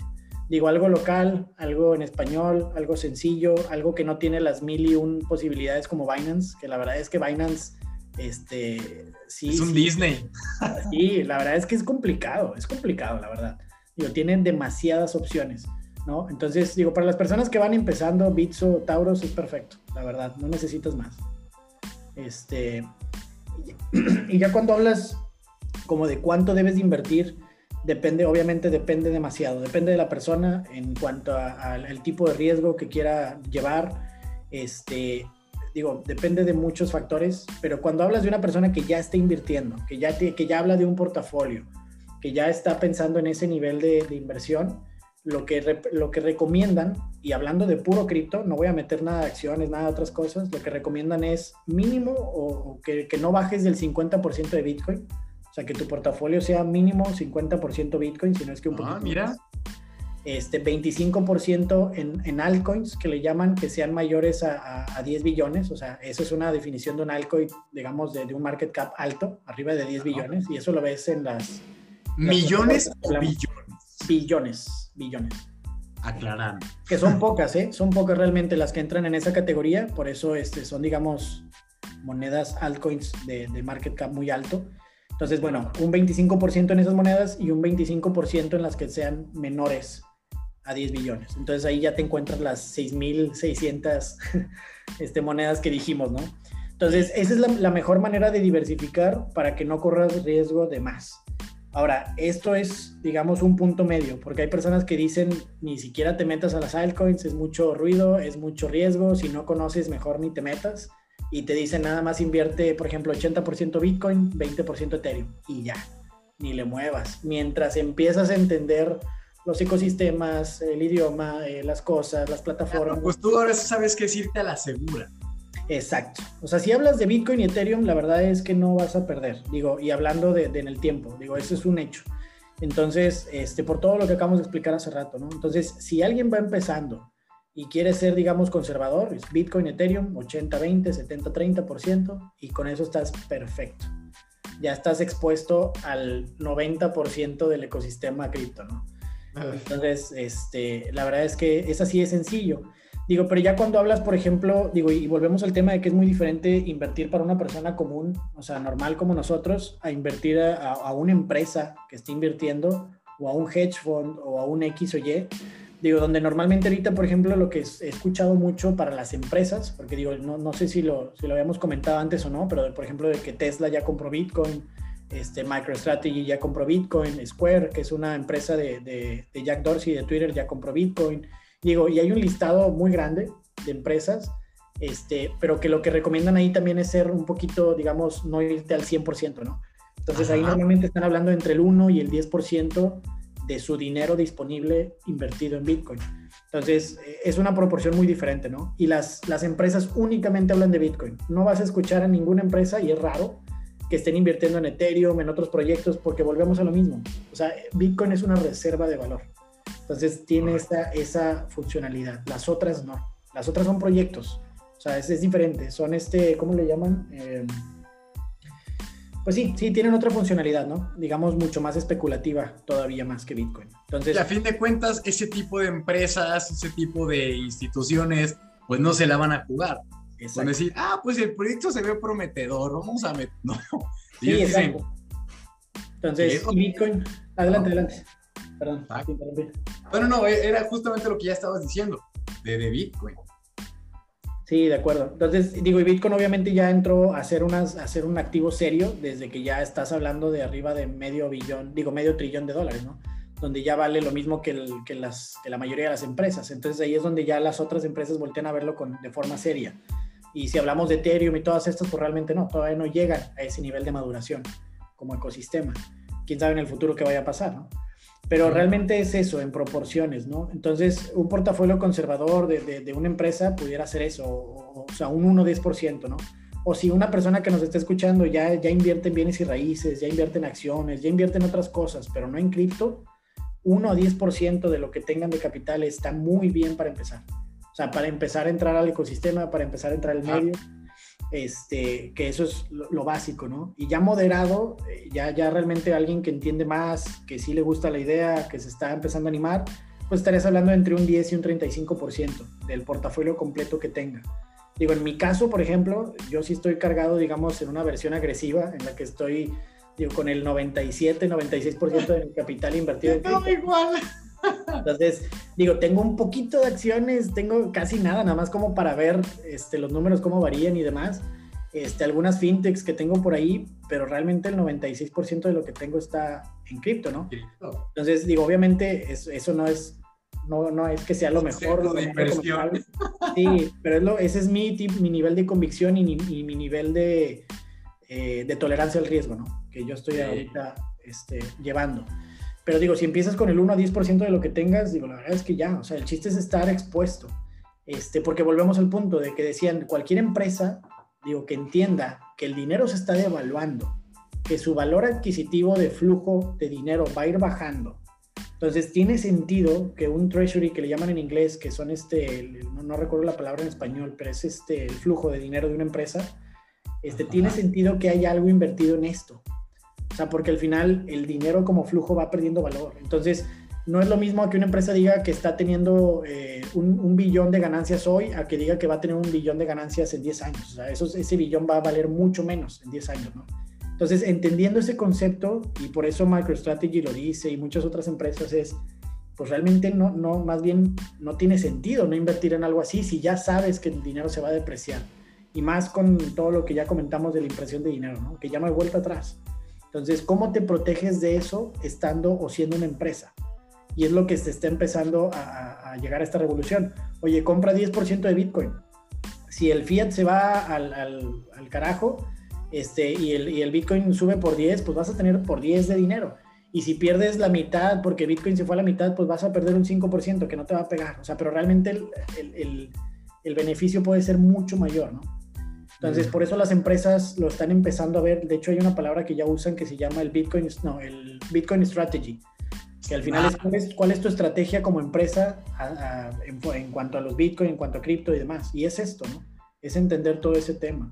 Entonces, por eso mucha gente decía de que, de que al final, ¿por qué no mejor invertir en una empresa a diferencia de Bitcoin? Porque Bitcoin literalmente no está correlacionado con el dinero, con un flujo de dinero. O sea, cualquier empresa depende de un flujo de dinero. Es correcto. Y al final el flujo va a terminar siendo eh, o va a tener menos poder adquisitivo en el tiempo. Entonces, ¿cómo te proteges contra algo que no te puedes proteger como empresa? ¿Sí me explico? O sea, porque ¿qué, ¿qué, significa que cada, que cada año tienes que ser el 4, el 5, el 7, el no sé cuánto por ciento rentable, de forma infinita? Entonces, eh, vamos, hay otras maneras de atacar eso y es esto que estamos viendo acá con, con Bitcoin y demás, ¿no? Que lo están entendiendo muchas empresas. Este, es correcto. Este es un acercamiento diferente del empresarial que ya se está dando. Este, una, una, vamos, un acercamiento muy diferente es el de los bancos, porque los bancos lo están dando como servicio. Los bancos realmente no es que inviertan en Bitcoin. Hablando de los bancos de Estados Unidos que están dando ya, que antes criticaban a morir a Bitcoin, que ahora hablan de que van a dar los mil y un servicios. Este, es por eso, porque ellos no están invirtiendo en Bitcoin, más bien sus clientes les están pidiendo que les den la oportunidad del cliente tener Bitcoin. No sé si me explico, pero son como custodios. ¿sí? Son intermediarios, no es que el banco vaya a comprar los Bitcoin. Entonces es un tipo de servicio, nada más. Este, y es muy diferente como lo va a ver una empresa, es muy diferente como lo va a ver un retail como nosotros, ¿no? Entonces son diferentes acercamientos y adaptaciones que se están dando en, la industria. Y el último es el gobierno, que es lo que comentábamos. Ese va a ser el último paso realmente. Que es lo que tú decías, por ejemplo, en Kenia o en otros países de África, donde Cardano está empezando a meter ese chip y por ahí hay muchas eh, vamos, pláticas muy interesantes de este señor, de Charles, este, donde él está hablando de eso, que él se está enfocando a esos países para darles de alguna manera poder otra vez en el ecosistema en el que estamos. Porque realmente yo no sabía, y por ejemplo África ni siquiera pueden hacer transferencias entre los países de dinero. No sé cómo está el tema, este, que no pueden hacer transferencias como si dijeras aquí de, de, de, México a Perú, o de, no sé, algo más entre países, pero local allá no se puede. Y de alguna manera no, sé cómo está regulado que tienen que siempre ir al dólar o al, o al, o al, vamos, a la moneda francesa, al franco, no me acuerdo. Pero que de alguna manera todavía está así de controlado a la fecha. Entonces, eh, la verdad es que está, es algo hasta maligno, ¿no? Entonces, este, realmente lo que está buscando este Charles es eso, es sacarlos de ese mundo. Y él inclusive, bien digo, hasta suena ilógico, pero él les decía, oye, si el dinero fiat lo puedes imprimir a tu gusto, imprime todo el dinero que quieras, compra Bitcoin, genérate una, una economía de cripto de verdad, de valor o sea, de, neta, y, ya, deprecia tu moneda fiat y órale, olvídate y quédate acá, ¿no? Entonces, o sea, imagínate que un gobierno agarre una idea de esas. Porque realmente es así de sencillo, ¿eh? El dinero fiat lo pueden imprimir a, a la cantidad que quieran. Y vale. Y vale que van a mandar a la fregada a su país y lo que quieras, pues sí, pero si tu funcionalidad es nada más hacerlo para llegar a un punto, digo, no suena tan Oye, y, ¿eh? y, estando en cripto, olvídate de todo, güey. O sea, no, no, suena.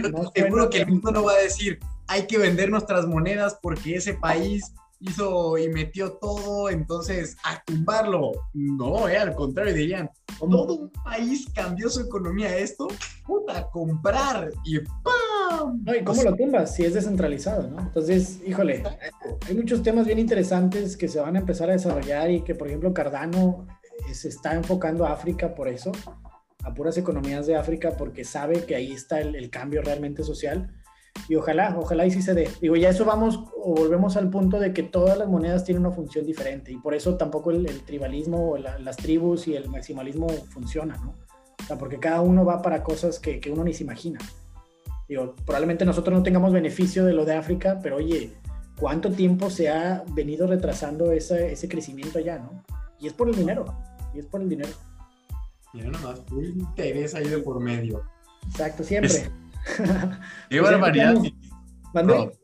No, no, o sea, que qué barbaridad. O sea, imagínate, la cripto llegaba justamente a descentralizar el dinero. O sea, a darle nuevamente el poder a la gente de su dinero, sus transferencias, sin que una persona les pueda decir si puedes enviar, no puedes enviar, si te doy tu dinero, no te doy tu dinero. Y no sé, un montón de candados que hoy en día, o sea, puedes ver, quizás a nosotros en México mm, no se nos han presentado tantos casos extremos como en otros países, pero yo creo que esa es la solución y la verdadera razón de por qué hoy Bitcoin está, existe y prevalecerá. Sí, de acuerdo. Así que, oye, pues qué, qué guía para invertir tan más completa nos acabamos de aventar desde la parte 1 hasta la parte 2, que les dimos vuelta a todos estos temas súper interesantes que son, les dije, para apuntar, para que cada quien vaya viendo lo que más le resuene eh, y empezar a investigar cada quien eh, pues algún tema que más le haya llamado la atención y a partir de ahí empezar a generar un propio criterio. ya sabemos que cualquier persona te puede decir, esta es la receta para cocinar este pastel, pero cada quien le va a dar un toque muy distinto. Por más que tú digas, la receta es esta, alguien le va a agregar más del otro, alguien le va a quitar esto y van a ser sabores distintos. Y es la idea de estos dos episodios, que tú puedas nutrirte, que sepas un, como decir, una guía general y a partir de ahí tomes lo que más te funcione y puedas adentrarte, tomar mejores decisiones y estar más que informado en esta criptoeconomía. Y bueno, en general de inversión, porque hablamos de, de todo en el episodio pasado. Y si no lo escucharon, ahí se los dejo de tareita. Pero no sé si quieras agregar una última cosa, mi querido Rob. Pues no, realmente nada más. Digo, como dices, yo creo que todo esto es al final regresar el poder a la gente en todos los diferentes aspectos. Eh, ya lo dijiste ahorita, económico, también el tema artistas, NFTs, todo eso al final no es más que hacer que las personas puedan hacer la transacción de forma directa sin intermediarios. Por ejemplo, ya sin un, un, ejemplo de que al final pues todos los ecosistemas funcionan igual, hablando de bienes y raíces, préstamos y demás, que tienes que tener una colateral, pero la diferencia es que en cripto es abierto. O sea, en cripto no te van a cuestionar, no te van a pedir ingresos, no te van a pedir nada, ni tu identificación, no les va a importar de dónde, de dónde eres, más que tengas el dinero como colateral. Entonces vuelves al tema de que ya todo esto se vuelve un poquito más parejo, ¿no? Y eso yo creo que va a cambiar en todas las industrias. Digo, los músicos que por ahí decía, se puede programar, o un artista de que cada vez que se intercambie un servicio, una, un material, lo que sea, siempre les llega una comisión, entonces te... Wow, oye, de hecho, justamente de eso hablamos en el episodio, ahí te digo, igual escúchalo después que dijimos, oye, pues estaría buenísimo, imagínate cuántas veces tú por decir, ah, imagínate que eres un pintor, ¿no? Tú como pintor hiciste una obra de arte la cual se vendió en 5 mil dólares y ya tú, ¿qué es lo que ganaste? 5 mil dólares, pero luego esa persona la vende en 10 mil, él ya sacó el doble y luego pasa el tiempo y esa que fue tu primera obra se termina vendiendo en 200 mil dólares y tú nomás ganaste 5 mil. Entonces aquí planteábamos esa digamos, eh, solución de decir, imagínate tú poder cobrar un porcentaje de todas las transacciones que se hagan con tu obra de arte. Al infinito. Exacto. Entonces, que la vendan en 5 millones, en 200 mil, pueden pasar 30 años y a ti te va a llegar esa comisión. Sí, todo eso lo tocado, está muy interesante. y, así, y así va a aplicar en todo. ¿eh? La verdad es que en, todas las industrias se va a poder programar eso de forma directa, sin intermediarios, de alguna u otra manera. y la verdad es que las cosas que están por venir yo creo que están bastante interesantes. Y con todo esto que se está entendiendo, digo, por eso es importante empezar a invertir en este medio, aunque sea poco a poco. Y solito te va a caer el 20 del impacto, ¿no? Ni cuenta nos vamos a dar. Pero bueno, mi querido Rob, un gustazo haberte tenido aquí y gente bonita, estamos platicando sobre unos proyectazos muy interesantes que van a venirse próximamente, ya sea en YouTube y pues más más de este contenido, pero así, con peras y visual, para que lo puedan ver, analizar y ahora sí que no solo dejarse llevar por los youtubers que dicen esto sube o esto baja, sino algo un poco más eh, aterrizado, entendiendo de dónde sacan esas noticias para que vean que cualquiera tiene esa información al alcance. Y pues bueno, ya les estaremos platicando más adelante de esto. Y pues nada, Este es Cesarowski junto con Roberto y les mandamos un cripto abrazo. Todos.